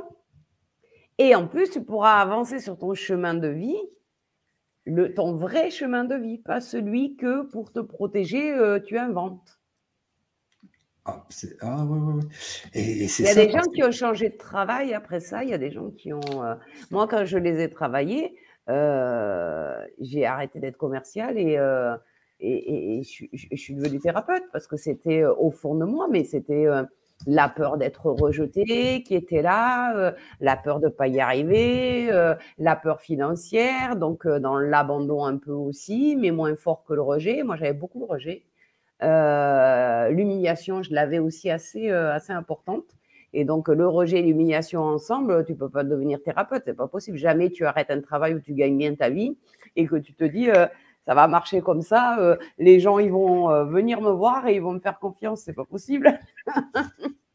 Et quand je les ai, euh, quand je les ai soignés, ben forcément, euh, après, c'est devenu une évidence. Pourtant, je le savais depuis très jeune qu'il faudrait qu'un jour, j'aide les gens euh, à temps complet. Mais je, disais toujours, oui, oui, un jour, un jour. Ben, j'ai attendu 48 ans. Hein. 48 ans, oui. Et eh oui, j'ai commencé à 48 ans à avoir, le cran de me dire, bon, maintenant, voilà, l'aide que tu peux apporter au monde, euh, il faut que tu, c'est maintenant qu'il faut le faire parce qu'après ça sera trop tard. Mais tant que j'avais des blessures, je ne le voyais pas du tout comme ça. Et donc aujourd'hui, euh, Patricia, toi, tu réussis quand même à te, à te libérer un peu de toutes ces blessures avec tes techniques. Ah Et là, on veut appliquer ces fameuses techniques euh, aux gens qui sont, qui sont nos auditeurs aujourd'hui et qui aimeraient vraiment essayer la, la technique, ben, la, stratégie à Patricia, qui est l'hypnose SCA. Donc, c'est l'hypnose euh, spirituelle de connexion à l'âme euh, qui, toi, t'a permis quand même de, te libérer des blessures, mais de libérer de tes patients aussi, parce que toi, tu es thérapeute. Hein? Ah oui, moi je suis thérapeute depuis quelques années, je l'ai été depuis 30 ans, mais euh, vraiment dans, dans, cette, dans ces soins connectés, une dizaine d'années, on va dire. Euh, oui, bien sûr, moi j'ai des résultats, c'est quelque chose qui est approuvé, où euh, je fais même des journées de groupe euh, où on est entre 15 et 30 à venir faire ces hypnoses et ça fonctionne très bien. Moi j'ai des, messages de gens qui ont changé de vie. Hein. C'est ça. Et ces hypnoses se font aussi en ligne par Internet. Oui, tout à fait. Moi je reçois en privé, et, en privé, en groupe et en visio. C'est ce qu'on propose aujourd'hui quand même, c'est de, vous permettre euh, d'avoir un atelier. Et il faut bien comprendre ici que l'atelier, c'est un atelier de près de 2h30 dans lequel il y a trois parties. Hein. La partie, c'est vraiment un questionnaire qui vous permet de savoir si euh, cette blessure-là est prédominante chez vous, je pense, c'est ça? Alors, on commence par vraiment prendre la, blessure euh, telle qu'elle est, c'est-à-dire qu'on va voir exactement comment elle arrive d'où elle vient, comment euh, euh, les, caractéristiques physiques de la personne, les caractéristiques émotionnelles, euh, quel impact ça a sur notre vie et les maladies que ça peut procurer. Donc, on fait vraiment là, je vous fais vraiment un package avec toutes les, significations de cette blessure, comment elle peut nous impacter dans une vie. Après, on fera effectivement le test pour savoir à combien de pourcentage ben, vous êtes impacté par cette blessure. Ah, ça c'est bon. Donc, il y a un test qui ah permet de savoir à combien de pourcentage vous êtes affecté par la blessure. C'est ça, qui, c'est ça que je cherchais depuis tout à l'heure. C'est justement ce qui est important aussi, c'est de savoir à quel pourcentage cette blessure-là nous impacte. Il faut bien comprendre ici qu'on a cinq ateliers. Chaque atelier compte, euh, euh, parle d'une des blessures, c'est-à-dire que la première atelier, je pense, c'est le rejet. Euh, donc, dans, dans cet atelier-là, il y a vraiment un test qui nous dit à quel pourcentage on est impacté par le rejet. Ça, c'est extrêmement important, ça. Mm. Ben, c'est quand même euh, vital de savoir euh, à quel pourcentage on est euh, impacté. Et prendre pour, la prise de conscience, en fait. Pour la prise de ah conscience, on peut, après, une fois qu'on a compris, par exemple, on est impacté à 80% par le rejet, on va tout à fait comprendre comment et pourquoi euh, on a eu des relations amoureuses comme ça ou des échecs amoureux, si on appelle ça, moi j'appelle ça des expériences, mais, mais euh, voilà, et pourquoi effectivement on est resté dans notre boulot pendant 30 ans, même si on ne l'aimait pas, on y est resté parce que ben, peur de ne pas trouver autre chose, peur de, enfin, manque de confiance en soi, manque d'estime de soi. Le rejeter, il est vraiment dans ça. Hein. Donc, il va pas changer de travail parce qu'il a trop peur. Et on va comprendre. Et une fois qu'on va avoir travaillé dessus et que l'âme va avoir fait le travail qu'elle a à faire, euh, on pourra se permettre de changer si on veut changer. Si on veut pas, si on veut changer de travail, je parle. Si on veut pas changer de travail, on y restera, mais notre comportement, notre comportement sera plus le même. Ah Donc, il faut vraiment prendre conscience dans un premier temps euh, de l'impact de cette blessure sur nous. C'est très important mais c'est même d'une très grande importance, cette fameuse prise de conscience de l'impact de la blessure sur nous. Ah, bien sûr. Et, les gens qui nous écoutent aujourd'hui, je peux vous le dire, moi, l'année dernière, ça ne me disait rien, les, blessures. Cette année, euh, ça me parle beaucoup. Euh, et c'est très important d'avoir cette fameuse prise de conscience euh, de, de l'impact qu'a une blessure sur votre vie parce que les fameuses blessures vont souvent faire en sorte que vous allez, vous allez toujours euh, revenir avec les mêmes schémas dans votre vie amoureuse, dans votre vie professionnelle, dans votre, dans votre quotidien, à cause d'une blessure. Et dès que vous avez réglé cette fameuse blessure, eh bien là, c'est là que votre vie change.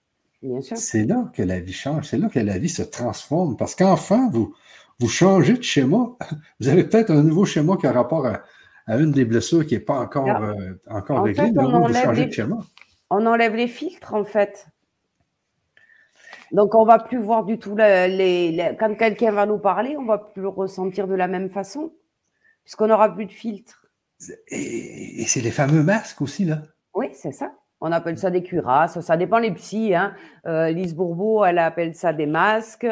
Euh, moi, j'appelle ça des, filtres inconscients. Euh, il y a Marie Labonté qui, qui, elle, appelle ça des cuirasses. Euh, voilà, on a tous euh, ces deux automatismes inconscients qui ont été mis en place pour se protéger, donc qui nous permettent pas de voir la réalité en fait. Donc oui, euh, je vois qu'il y, a, alors SG qui dit que proposez-vous pour démarrer le chemin? Démarrer le chemin, c'est prendre conscience de la de, des blessures qui nous impactent le plus. Ça déjà, c'est une première des choses. Et donc si on est dans l'émission, dans le dans le dans l'atelier, ben, évidemment, on le fait par le test. Sinon, lister, comme je le disais en début d'émission, lister toutes tous les tous les événements douloureux que vous avez eu dans votre vie, euh, lister une partie des disputes qui ont été importantes et euh, regardez, enfin mettez à côté si c'est de l'abandon, euh, du rejet, euh, de la trahison, de l'injustice, de l'humiliation, et vous comptez le nombre de fois. En règle générale, on se dispute, ou alors on a des événements douloureux qui correspondent. On en a plus évidemment quand on a une blessure forte. Donc on arrive à diagnostiquer à peu près tout seul hein, quelle est la blessure qui nous impacte le plus. Après, quand on a eu, voilà, quand on entend euh, les blessures, euh, on prend quand même conscience hein, euh, de celles qui nous parlent le plus. Il y a quand même pas mal de conférences au cas où vous pouvez regarder, si vous ne l'avez pas regardé, celle qu'on a faite il y a 15 jours, là, où vraiment je rentre dans le détail de toutes les blessures. vous allez vous reconnaître dans, dans, certaines blessures, mais vous pouvez aussi faire une liste de ce que vous avez vécu. Et ça vous aidera à vous orienter. Eh ben, la question de, justement, c'est bonjour à tous. Définir les contours de ces différents labyrinthes, c'est bien. Cartographier des itinéraires de sortie, c'est mieux. Que proposez-vous, Patricia, pour démarrer le chemin? C'est comme tu viens de dire. Voilà, donc c'est déjà, euh, c'est déjà prendre conscience des blessures. Ça, c'est la première des choses qui est importante. Les accepter, accepter de dire oui, c'est vrai, effectivement, ça me correspond parce qu'il y a des gens qui l'ont tellement fort qu'ils disent non, non, non, euh, moi je fais pas comme ça. Et puis en fin de compte, euh, si. Et, et, après, moi, je propose effectivement de, ben, l'hypnose euh, connecté à l'âme qui va permettre à l'âme de, faire cette guérison, accepter de se libérer de la blessure et à vous euh, ben, de lever tous les filtres qui sont euh, tous les filtres inconscients, tous les automatismes inconscients qui vous empêchent d'être vraiment vous-même. OK. Donc, pour bien résumer, euh, on donne euh, cinq ateliers. Donc, Patricia va donner cinq ateliers qui vont démarrer euh, mardi prochain. mais les ateliers sont, sont aussi visibles, consultables par, par replay, rediffusion sans problème, parce que l'hypnose qui est dans, le, dans chacune des ateliers doit être répétée de toute façon. Hein, les gens doivent la réécouter, la réécouter. Et puis, vous allez voir, là. Donc, dans l'atelier, vous avez aussi le fameux euh, questionnaire qui va vous permettre de savoir à quel pourcentage euh, la blessure vous, euh, vous impacte. Donc, par exemple, le premier atelier, si c'est sur, le rejet, eh bien, il va y avoir un, document qui va vous permettre de savoir à quel pourcentage le rejet vous impacte. un petit test, là, dans le fond. C'est ça? C'est un genre de test que tu vas faire, Patricia? Ben, je vais de, tout simplement donner des attitudes et euh, ils vont répondre, eux, tout seuls, euh, sur leur feuille de papier, euh, à combien ils sont impactés. Alors, on part de 0, 0, non, je fais jamais ça. 2, 3, 4, c'est oui, ça m'arrive, pas trop souvent ou souvent. Et si on met 5, c'est que c'est vraiment quelque chose, un automatisme qu'on a, nous. Et à la fin, en, en additionnant le résultat des 20 questions que j'aurais posées, ils sauront exactement à quel pourcentage ils sont impactés euh, par cette blessure.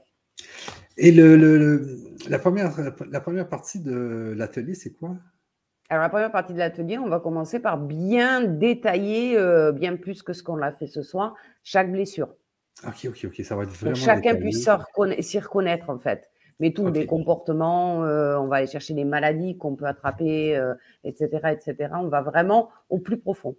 Ah, jusqu'aux maladies qu'on peut attraper parce qu'on a cette fameuse euh, ah, ben, blessure prédominante à un tel pourcentage.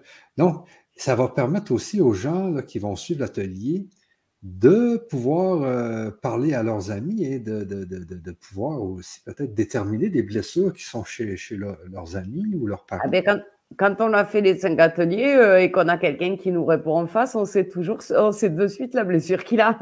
c'est eh un peu ça, moi, qui eh me, c'est pour ça que moi, euh, en tant que thérapeute, c'est important pour moi parce que quand la personne arrive et me présente sa problématique, je sais déjà ce qu'elle a. c'est ça qui est intéressant aussi, c'est que mmh. dès qu'on parle avec des gens, on peut euh, tout de suite peut-être déterminer euh, Ah, toi, je pense que tu as peut-être peut une blessure de rejet, tu devrais peut-être travailler sur ci, sur ça. oui, oui, c'est quand même bien. Donc, la première section, la première partie de l'atelier, donc on parle vraiment en détail de la blessure qui va être traitée lors de l'atelier. Ensuite, c'est le test pour savoir à quel pourcentage on est impacté. Et ensuite, c'est l'hypnose. Oui. L'hypnose K. Donc, c'est l'hypnose spirituelle de connexion à l'âme. Et là, ah. euh, Patricia, tu m'as vraiment parlé, euh, c'était avant, avant qu'on commence la conférence. Donc, c'est on fait travailler l'âme. Explique-nous ça. Oui. Alors, tout simplement, l'âme, comme je vous l'ai expliqué au départ, hein, c'est que c'est elle qui euh, décide euh, de tout. Hein. Euh, c'est elle qui a décidé ses blessures, c'est elle qui est venue les expérimenter, c'est elle qui, va gérer tout ça. Donc, c'est elle qui va donner, à un moment donné, quand on va faire cette hypnose, on va faire le travail avec elle. C'est elle qui va faire le travail sur nous. C'est-à-dire que euh, de par les images qu'on va voir, de par euh, ce qu'on va faire, donc euh, on va. alors, le conscient va m'écouter. L'inconscient va ouvrir ses portes parce qu'effectivement, on arrive dans un espèce d'état un peu modifié d'hypnose. C'est pour ça que ça reste de l'hypnose. Et l'âme va pouvoir passer par l'inconscient pour nettoyer cette blessure avec nous. Donc, si c'est un travail avec l'âme, l'âme va faire, va mettre en place ce qu'il faut pour que cette blessure ne nous impacte plus. OK, donc, c'est, euh, dans le fond, on fait travailler l'âme. Oui.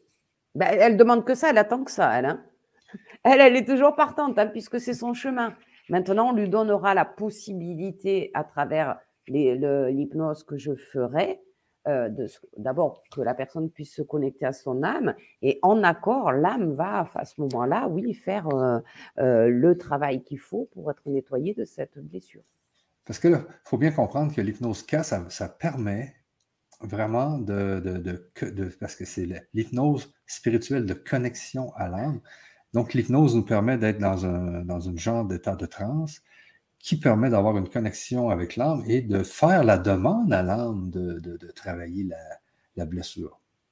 Alors, ça va, euh, c'est pas, on lui fait pas forcément à l'LC, hein, mais euh, c'est on va lui demander de faire le travail à travers ce que je vais dire. OK, parce que là, toi, tu vas, c'est un peu une hypnose guidée, dans le fond, c'est que les gens vont ah guider à, travers l'hypnose hum. à, aller travailler au niveau de la blessure. Tout à fait. Ah oui, oui, Mais l'âme, elle est. Euh, enfin, euh, on n'a pas l'habitude. On n'est pas habitué à ce qu'on. Ou très peu de personnes sont habituées à se connecter à leur âme, à travailler avec, à l'entendre, à la ressentir, etc. Mais elle, elle attend que ça. Hein de nous aider. C'est l'intuition, c'est tout ça, c'est tous les signes qu'on a dans la vie, c'est des petits signes euh, de l'âme qui essayent de nous guider, qui essayent de nous dire va plutôt à droite, et puis nous on se dit oh, pourquoi j'irai à droite, je vais à gauche, et, euh, et voilà donc l'âme dans les dans les soins, elle est très très présente.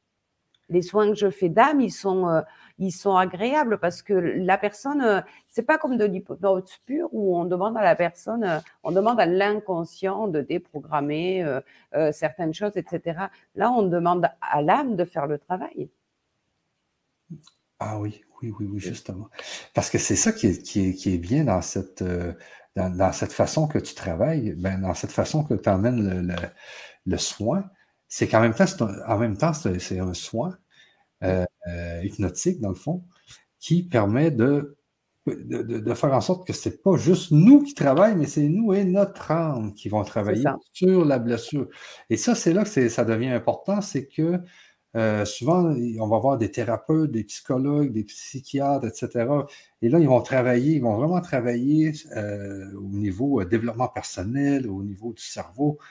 Mais il faut apprendre justement à travailler avec sa force, et sa force, c'est son âme. Eh bien, c'est l'âme qui détient l'émotion, c'est le siège de nos émotions, donc c'est le siège de mes blessures aussi. Si on ne la sollicite pas, on n'a pas accès à l'âme comme ça.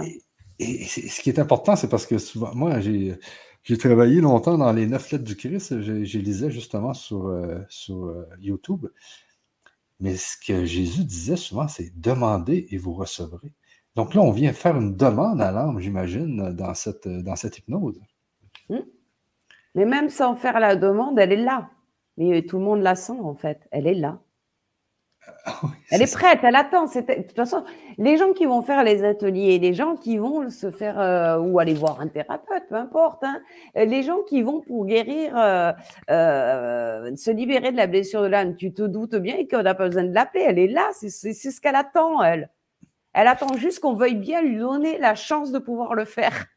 Ben, elle, veut juste que nous, on s'ouvre et qu'on lui dise, OK, d'accord, euh, aide-moi à libérer ça, euh, libère-moi ça, parce que voilà, j'ai assez souffert, j'ai assez vécu ça, je, je, veux passer à autre chose.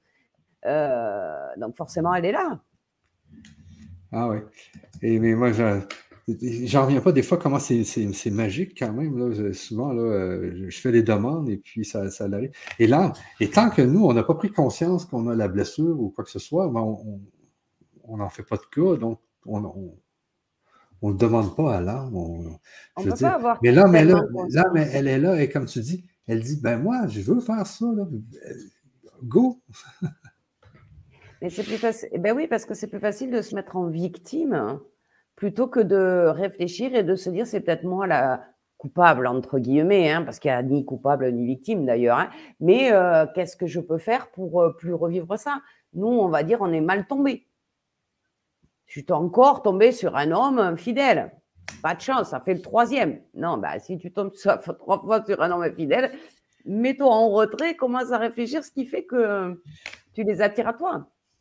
Exactement, c'est ça. Et puis, remarquez les mêmes schémas qui reviennent. Tu sais, moi, je connais des gens qui, euh, ont des, qui ont des couples, justement, puis euh, toujours de l'infidélité dans chacun des couples, dans chacune des relations qu'ils ont. Tu sais.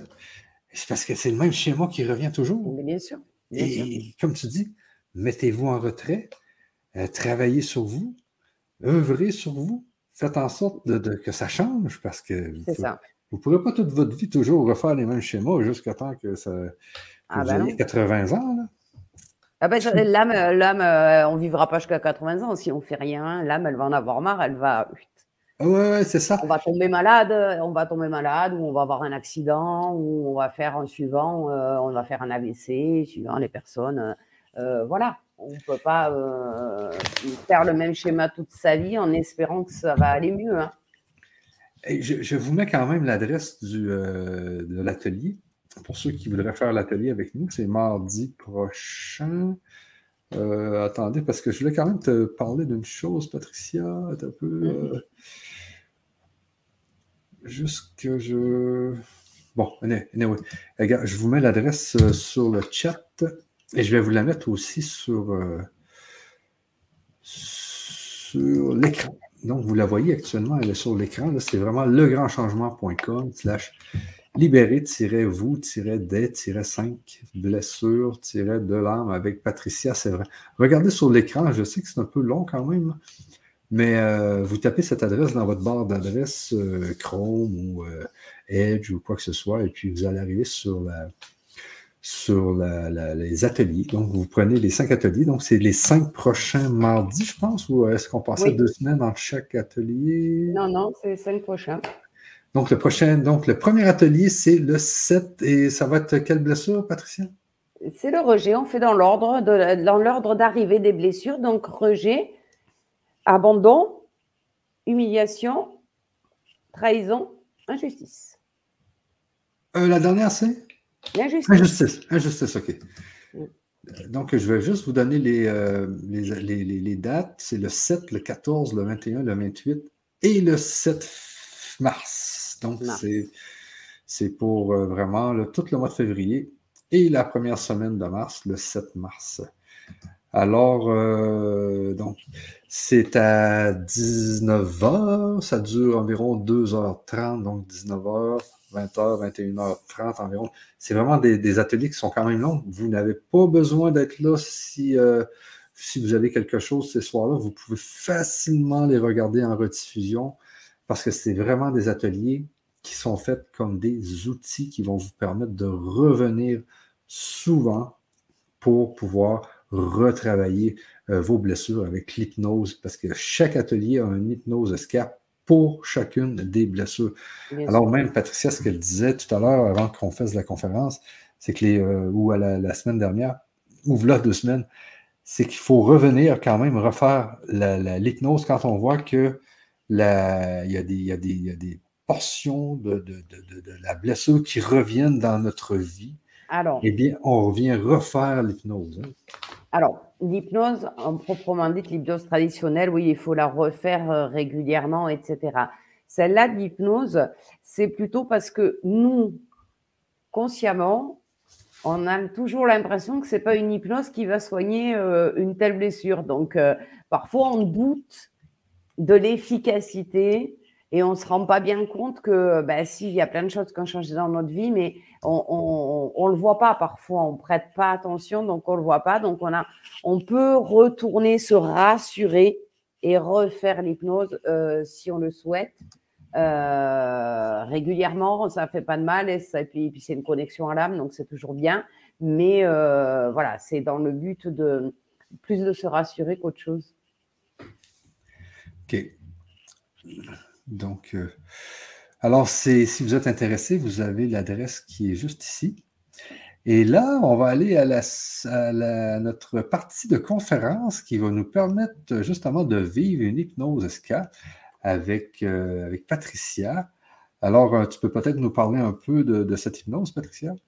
Oh, ben là, c'est une petite connexion avec votre âme pour vous montrer qu'il est facile de, de enfin, qu'il est facile, oui, qu'il est facile pour, euh, euh, pour la plupart d'entre vous, parce que comme je disais, il y en a certains qui euh, sont un peu des contrôlants, hein, donc qui ont un peu plus de mal que d'autres à ressentir les choses, mais je vous amène juste à aller voir votre âme et, et, et comment, et à écouter le message qu'elle a à vous donner tout simplement. Peut-être qu'elle a un message à vous donner ce soir, je suis sûre que oui. Euh, voilà, donc vous allez vous installer tranquillement et puis vous allez suivre ma voix. Pour, alors ma voix, elle est là surtout pour euh, occuper votre conscient, pour que votre inconscient puisse s'ouvrir hein, et que l'âme puisse passer à travers. Donc euh, ben, j'espère dans cette hypnose SCA vous permettre de, de ressentir la puissance de votre âme. Parce que si vous faites les ateliers, et puis même si vous ne faites pas les ateliers, euh, c'est toujours euh, euh, bien de prendre conscience que cette âme, elle est là, qu'elle est là pour nous guider, qu'elle est bienveillante et que on retrouve cette espèce de paix en compagnie de notre âme, hein, cette espèce de sérénité dont je parlais tout à l'heure. voilà, donc pourquoi pas ce soir vous amener juste en connexion avec elle et, et recevoir un petit message alors, euh, je vous laisserai de toute façon un moment de calme euh, dans l'hypnose pour euh, communiquer avec elle. Donc, où elle a un message, peut-être que vous avez une question, peut-être que vous choisirez de lui poser voilà, une question qui vous inquiète en ce moment et, vous aurez certainement la réponse. Alors, pour ceux qui pensent que ils savent pas lâcher prise, que l'hypnose ne marche pas sur eux, rappelez-vous que là, vous, vous n'avez rien à faire. C'est votre âme qui va prendre les commandes et qui va faire ce qu'elle doit faire. Donc, essayez juste de vous détendre et essayez juste d'accueillir ce qui se passe. C'est largement suffisant. Et puis, euh, moi, j'ai un message aussi pour ceux qui, euh, pensent que l'hypnose ne fonctionne pas chez eux. Euh, c'est qu'il y a des techniques d'hypnose, justement, que les publicitaires utilisent lors, de, lors des émissions de télévision, lors des films. Donc, les gens, ils vous détendent avec un film et tout d'un coup, ils vous mettent des, annonces publicitaires. C'est parce que vous êtes déjà en état d'hypnose légère. Sachez que mm. chaque personne qui est détendue devant un film ou devant quelque chose euh, euh, de quelque peu passionnant va devenir comme dans un état d'hypnose. Et les publicitaires, anciennement, qu'est-ce qu'ils faisaient? Ils mettaient des messages subliminales dans les annonces. Ils pouvaient mettre, par, exemple, 10 euh, rouleaux de sapolin. je ne sais pas comment vous appelez ça en France, mais là, les gens allaient acheter plein de rouleaux euh, et, ça a été interdit. Donc, les gouvernements ont interdit les, fameux messages subliminaux. Parce que tout le monde tombe en hypnose. Ça peut être légère, ça peut être haute, ça peut être... Mais tout le monde est capable d'être en état d'hypnose. Ne vous Ah oui, oui. c'est parce que les gens ont une mauvaise image de l'hypnose et ils pensent que c'est comme l'hypnose de spectacle. C'est-à-dire qu'on s'endort et on a tout oublié et on n'est plus là. C'est pas du tout ça, l'hypnose thérapeutique. Hein. Ça n'a rien à voir avec tout ça. C'est pas du. Euh, c'est pas du spectacle, hein. on est là, vous devez être là, hein. euh, on part pas. Euh. Alors c'est vrai qu'il y en a qui ont tendance à avoir l'esprit qui s'en va, mais ils sont quand même là, hein. ils sont, ils, ils m'entendent quand même, et, et, voilà. Donc il y en a qui ont des prédispositions par rapport à plein de choses, mais euh, on n'est pas du tout dans du spectacle, on est dans de la relaxation et on est, d'aller chercher. mais c'est surtout, je disais ça surtout parce qu'il y a des gens souvent qui m'écrivent et qui me disent, Michel, je ne suis pas capable d'être hypnotisé. Donc je, je ne peux pas faire l'atelier parce que je ne suis pas, je ne suis pas capable d'être hypnotisé. Mais tout le monde peut être dans un état d'hypnose sans problème. Faites-vous-en pas. Vous pouvez être en hypnose légère, vous pouvez être en hypnose euh, plus, plus haute. voilà, non, mais le, corps s'adapte à la personne, en fait. Chaque corps euh, se détend à un degré différent. C'est ça, c'est ça, c'est ça. Donc, ne vous en faites pas. L'hypnose qu'on va faire dans les prochaines minutes, vous allez pouvoir y accéder. Vous avez juste à vous détendre. Et vous allez voir, vous allez être en hypnose légère ou en hypnose plus haute ou quoi que ce soit. Mais la connexion à l'âme va se faire d'une façon ou d'une autre. Et comme je disais tout à l'heure, euh, dans, justement dans les écrits de, Jésus et tout ça, c'est qu'il disait demandez, vous recevrez. Et quand vous demandez, mais vous demandez à votre âme. Hein. Bien sûr. Bien sûr. Bon, et sur ça, euh, Patricia, je te laisse y aller. Allez, installez-vous. Et puis vous allez fermer les yeux, prendre euh, trois grandes et lente respiration juste pour vous poser. Et vous vous laissez aller tranquillement à votre rythme.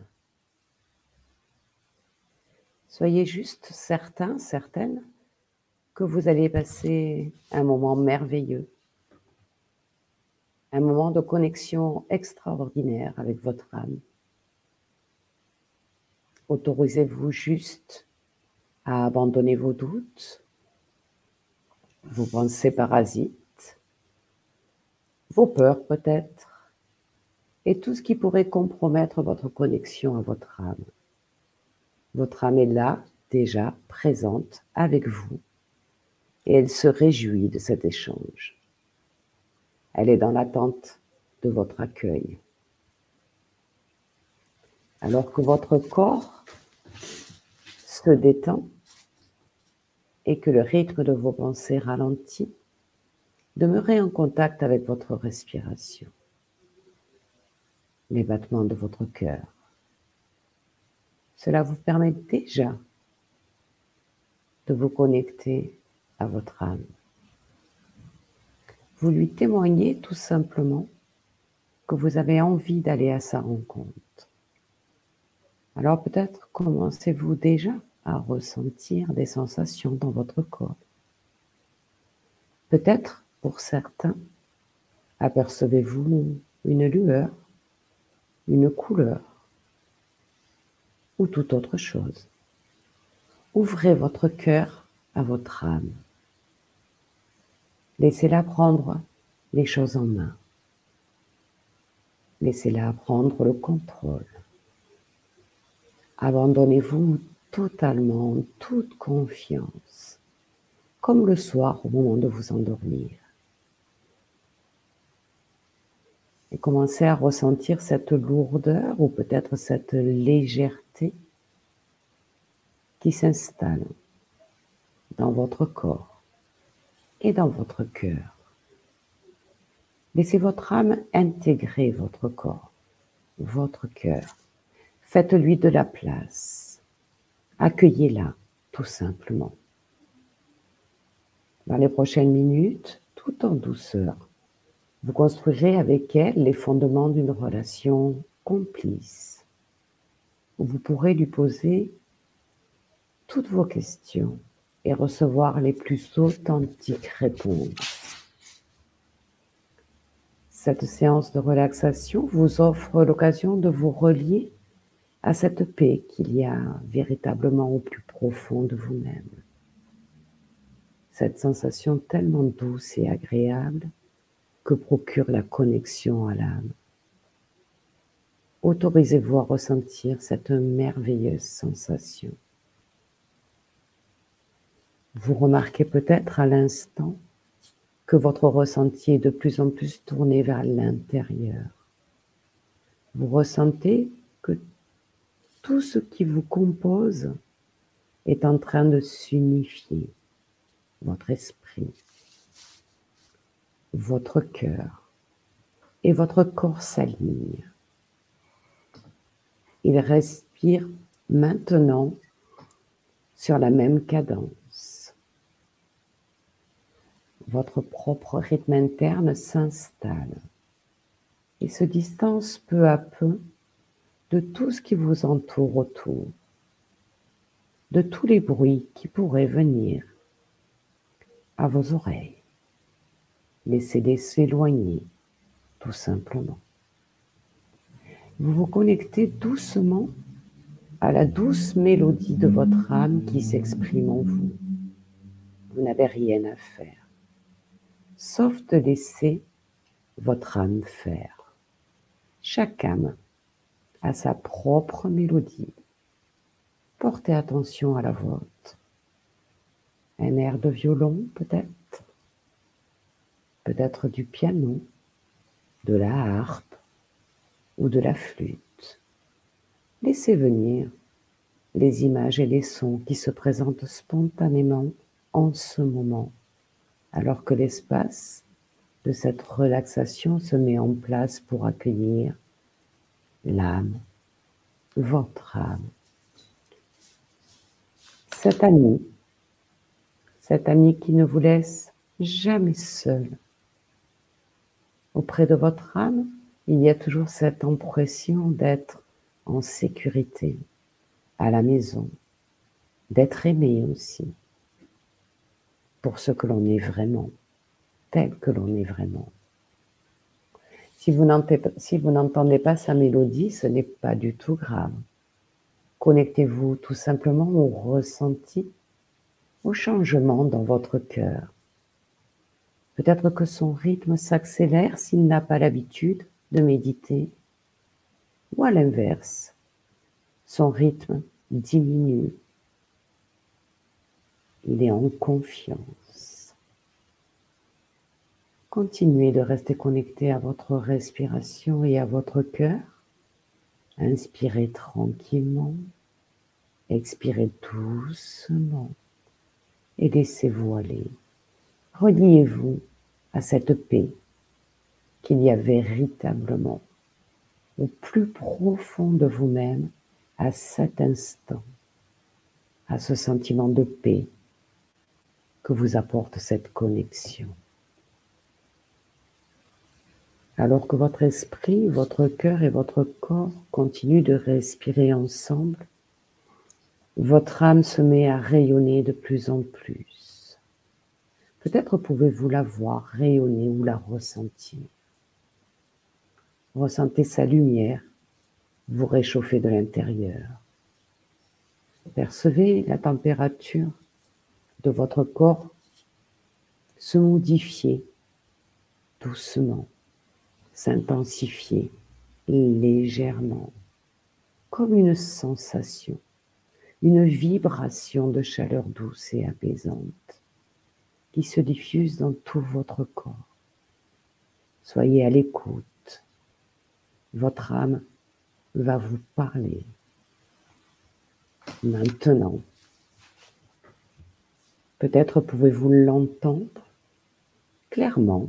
Certaines personnes ont cette faculté-là, comme un murmure dans leurs oreilles, ou une petite voix dans leur tête, ou alors la comprendre à travers les ressentis de votre cœur et de votre corps. Faites-lui confiance. Acceptez ce qui vient sans jugement, sans a priori. Elle est là, présente, et elle a des choses à vous dire, à vous faire ressentir. Profitez de ce moment hors du temps, dans cette conscience non ordinaire. Laissez-vous guider. Demeurer, dans l'instant présent, c'est le seul moment qui existe. C'est l'unique occasion pour votre âme d'entrer en contact avec tout votre être. Dans l'instant présent en toute simplicité chacune de vos perceptions sensorielles. Soyez attentif à vos sensations physiques, à ce que tous vos sens captent en laissant s'exprimer votre corps, en accueillant avec bienveillance ce qu'il exprime à travers ses sensations, comme des, picotements soudains peut-être, un frisson, une subite impression de chaleur. Vous êtes dans l'accueil des messages de votre âme. En écoutant les sensations de votre corps, vous écoutez votre âme. L'âme n'est jamais brusque, elle est douce, bienveillante et respectueuse de qui vous êtes. Elle communique de façon profonde, simple et limpide. Elle utilise un langage que vous êtes à même de comprendre et d'entendre sans réfléchir. Votre âme communique de façon naturelle, cela coule de source, comme si elle murmurait vraiment dans votre oreille. Alors je vais vous laisser maintenant quelques instants en connexion avec votre âme.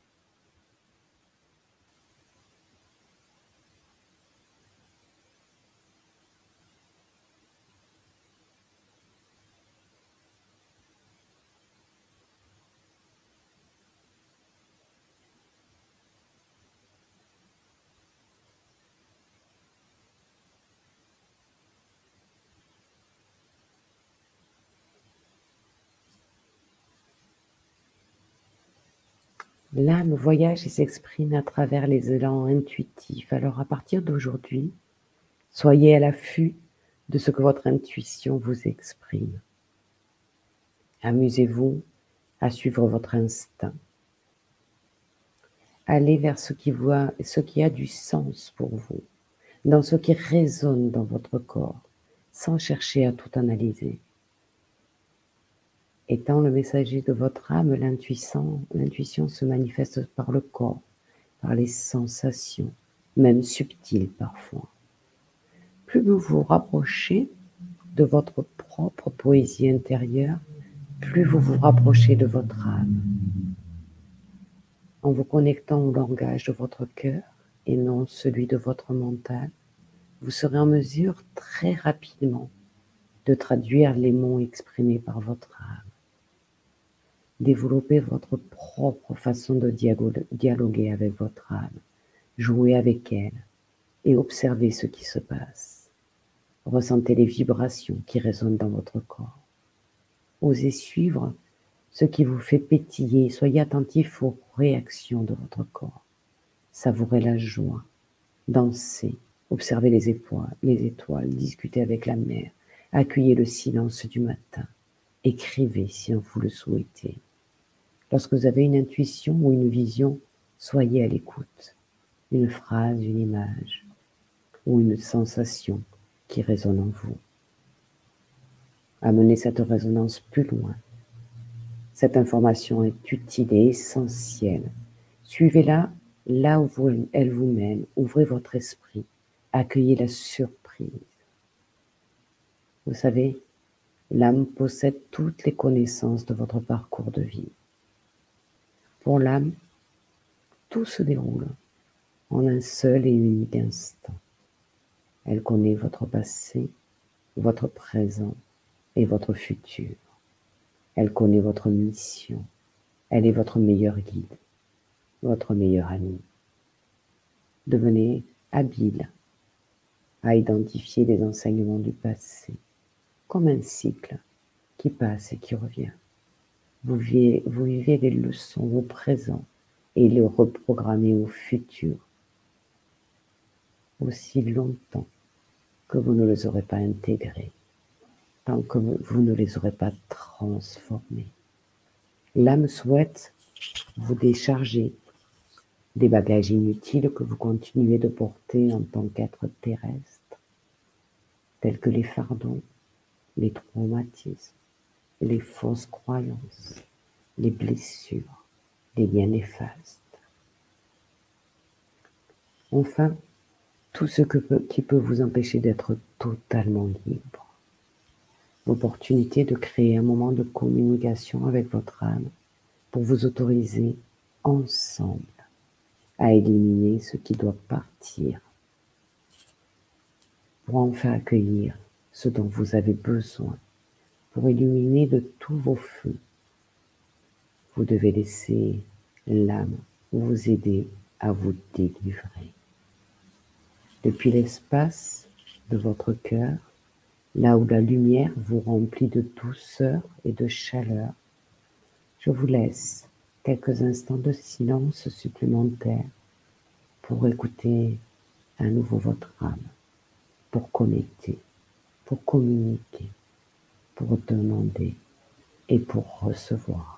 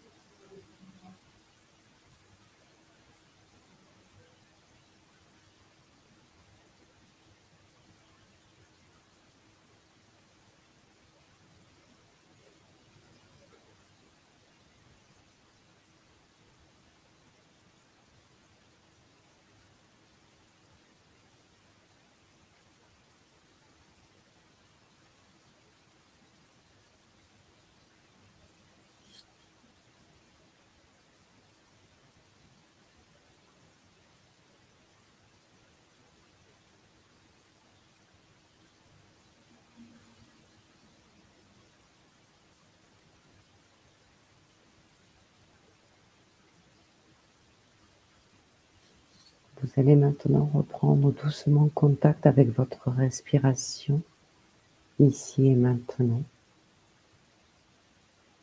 Nous allons maintenant revenir tranquillement. Sachez que vous pouvez recommencer cette expérience de connexion à votre âme à tout moment. Quand vous en ressentirez le besoin ou l'envie, tout simplement. Lorsque vous entendrez le chiffre 1, vous pourrez ouvrir les yeux et commencer à vivre en reconnaissant que votre âme est toujours à vos côtés. 10, 9, 8, 7, 6, 5, 4, 3, 2, 1. Vous pouvez ouvrir les yeux en gardant toutes ces belles sensations avec vous.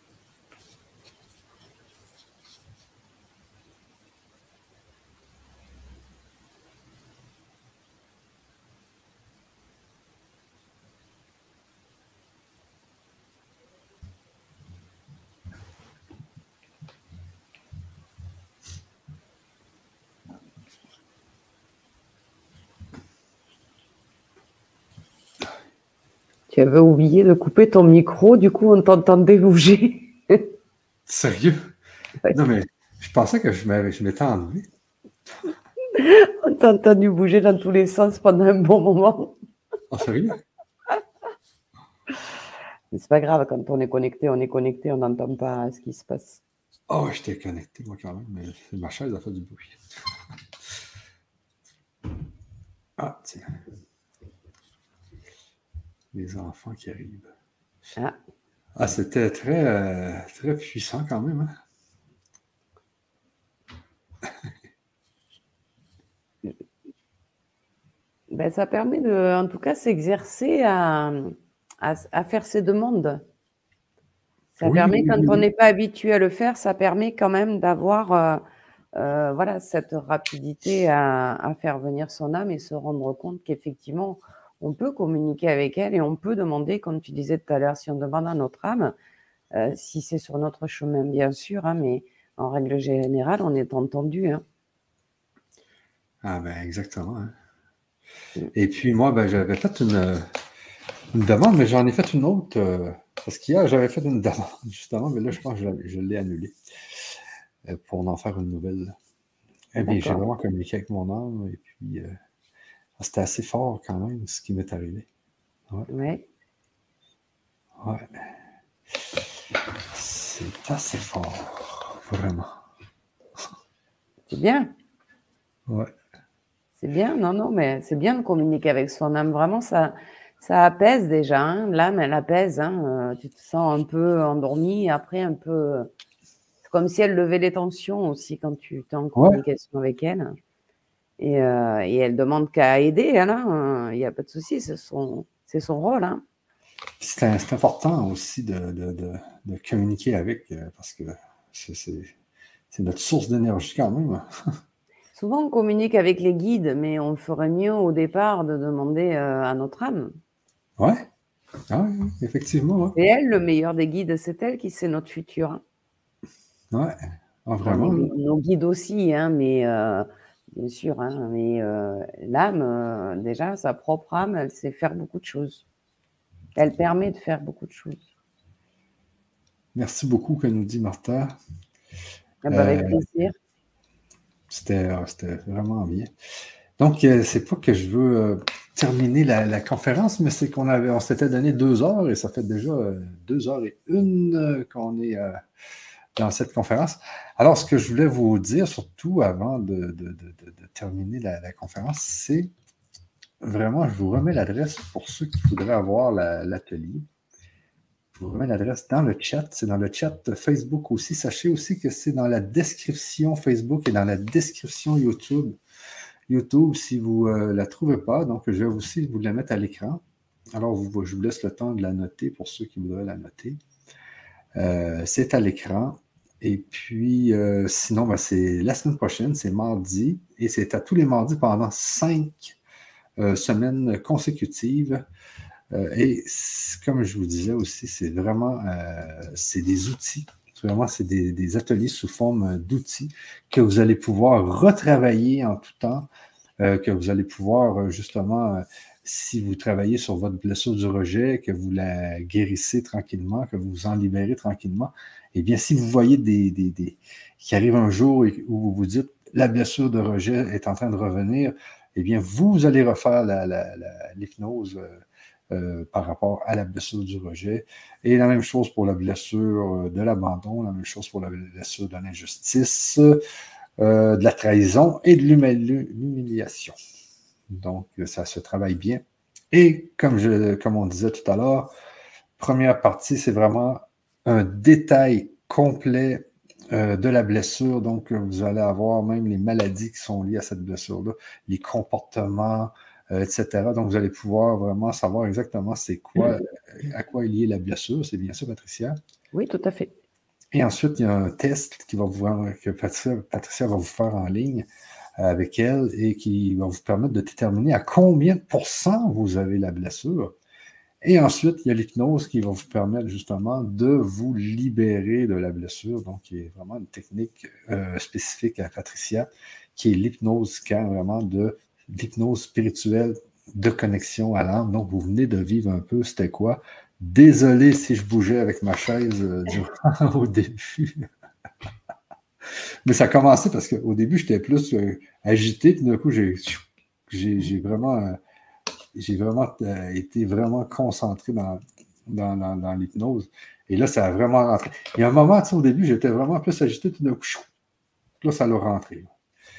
Et puis, et mais c'est ça. Donc, vous avez vécu un peu c'était quoi. Et puis, si vous êtes intéressé, vous avez, je vous remets, je vous remets l'adresse quand même ici.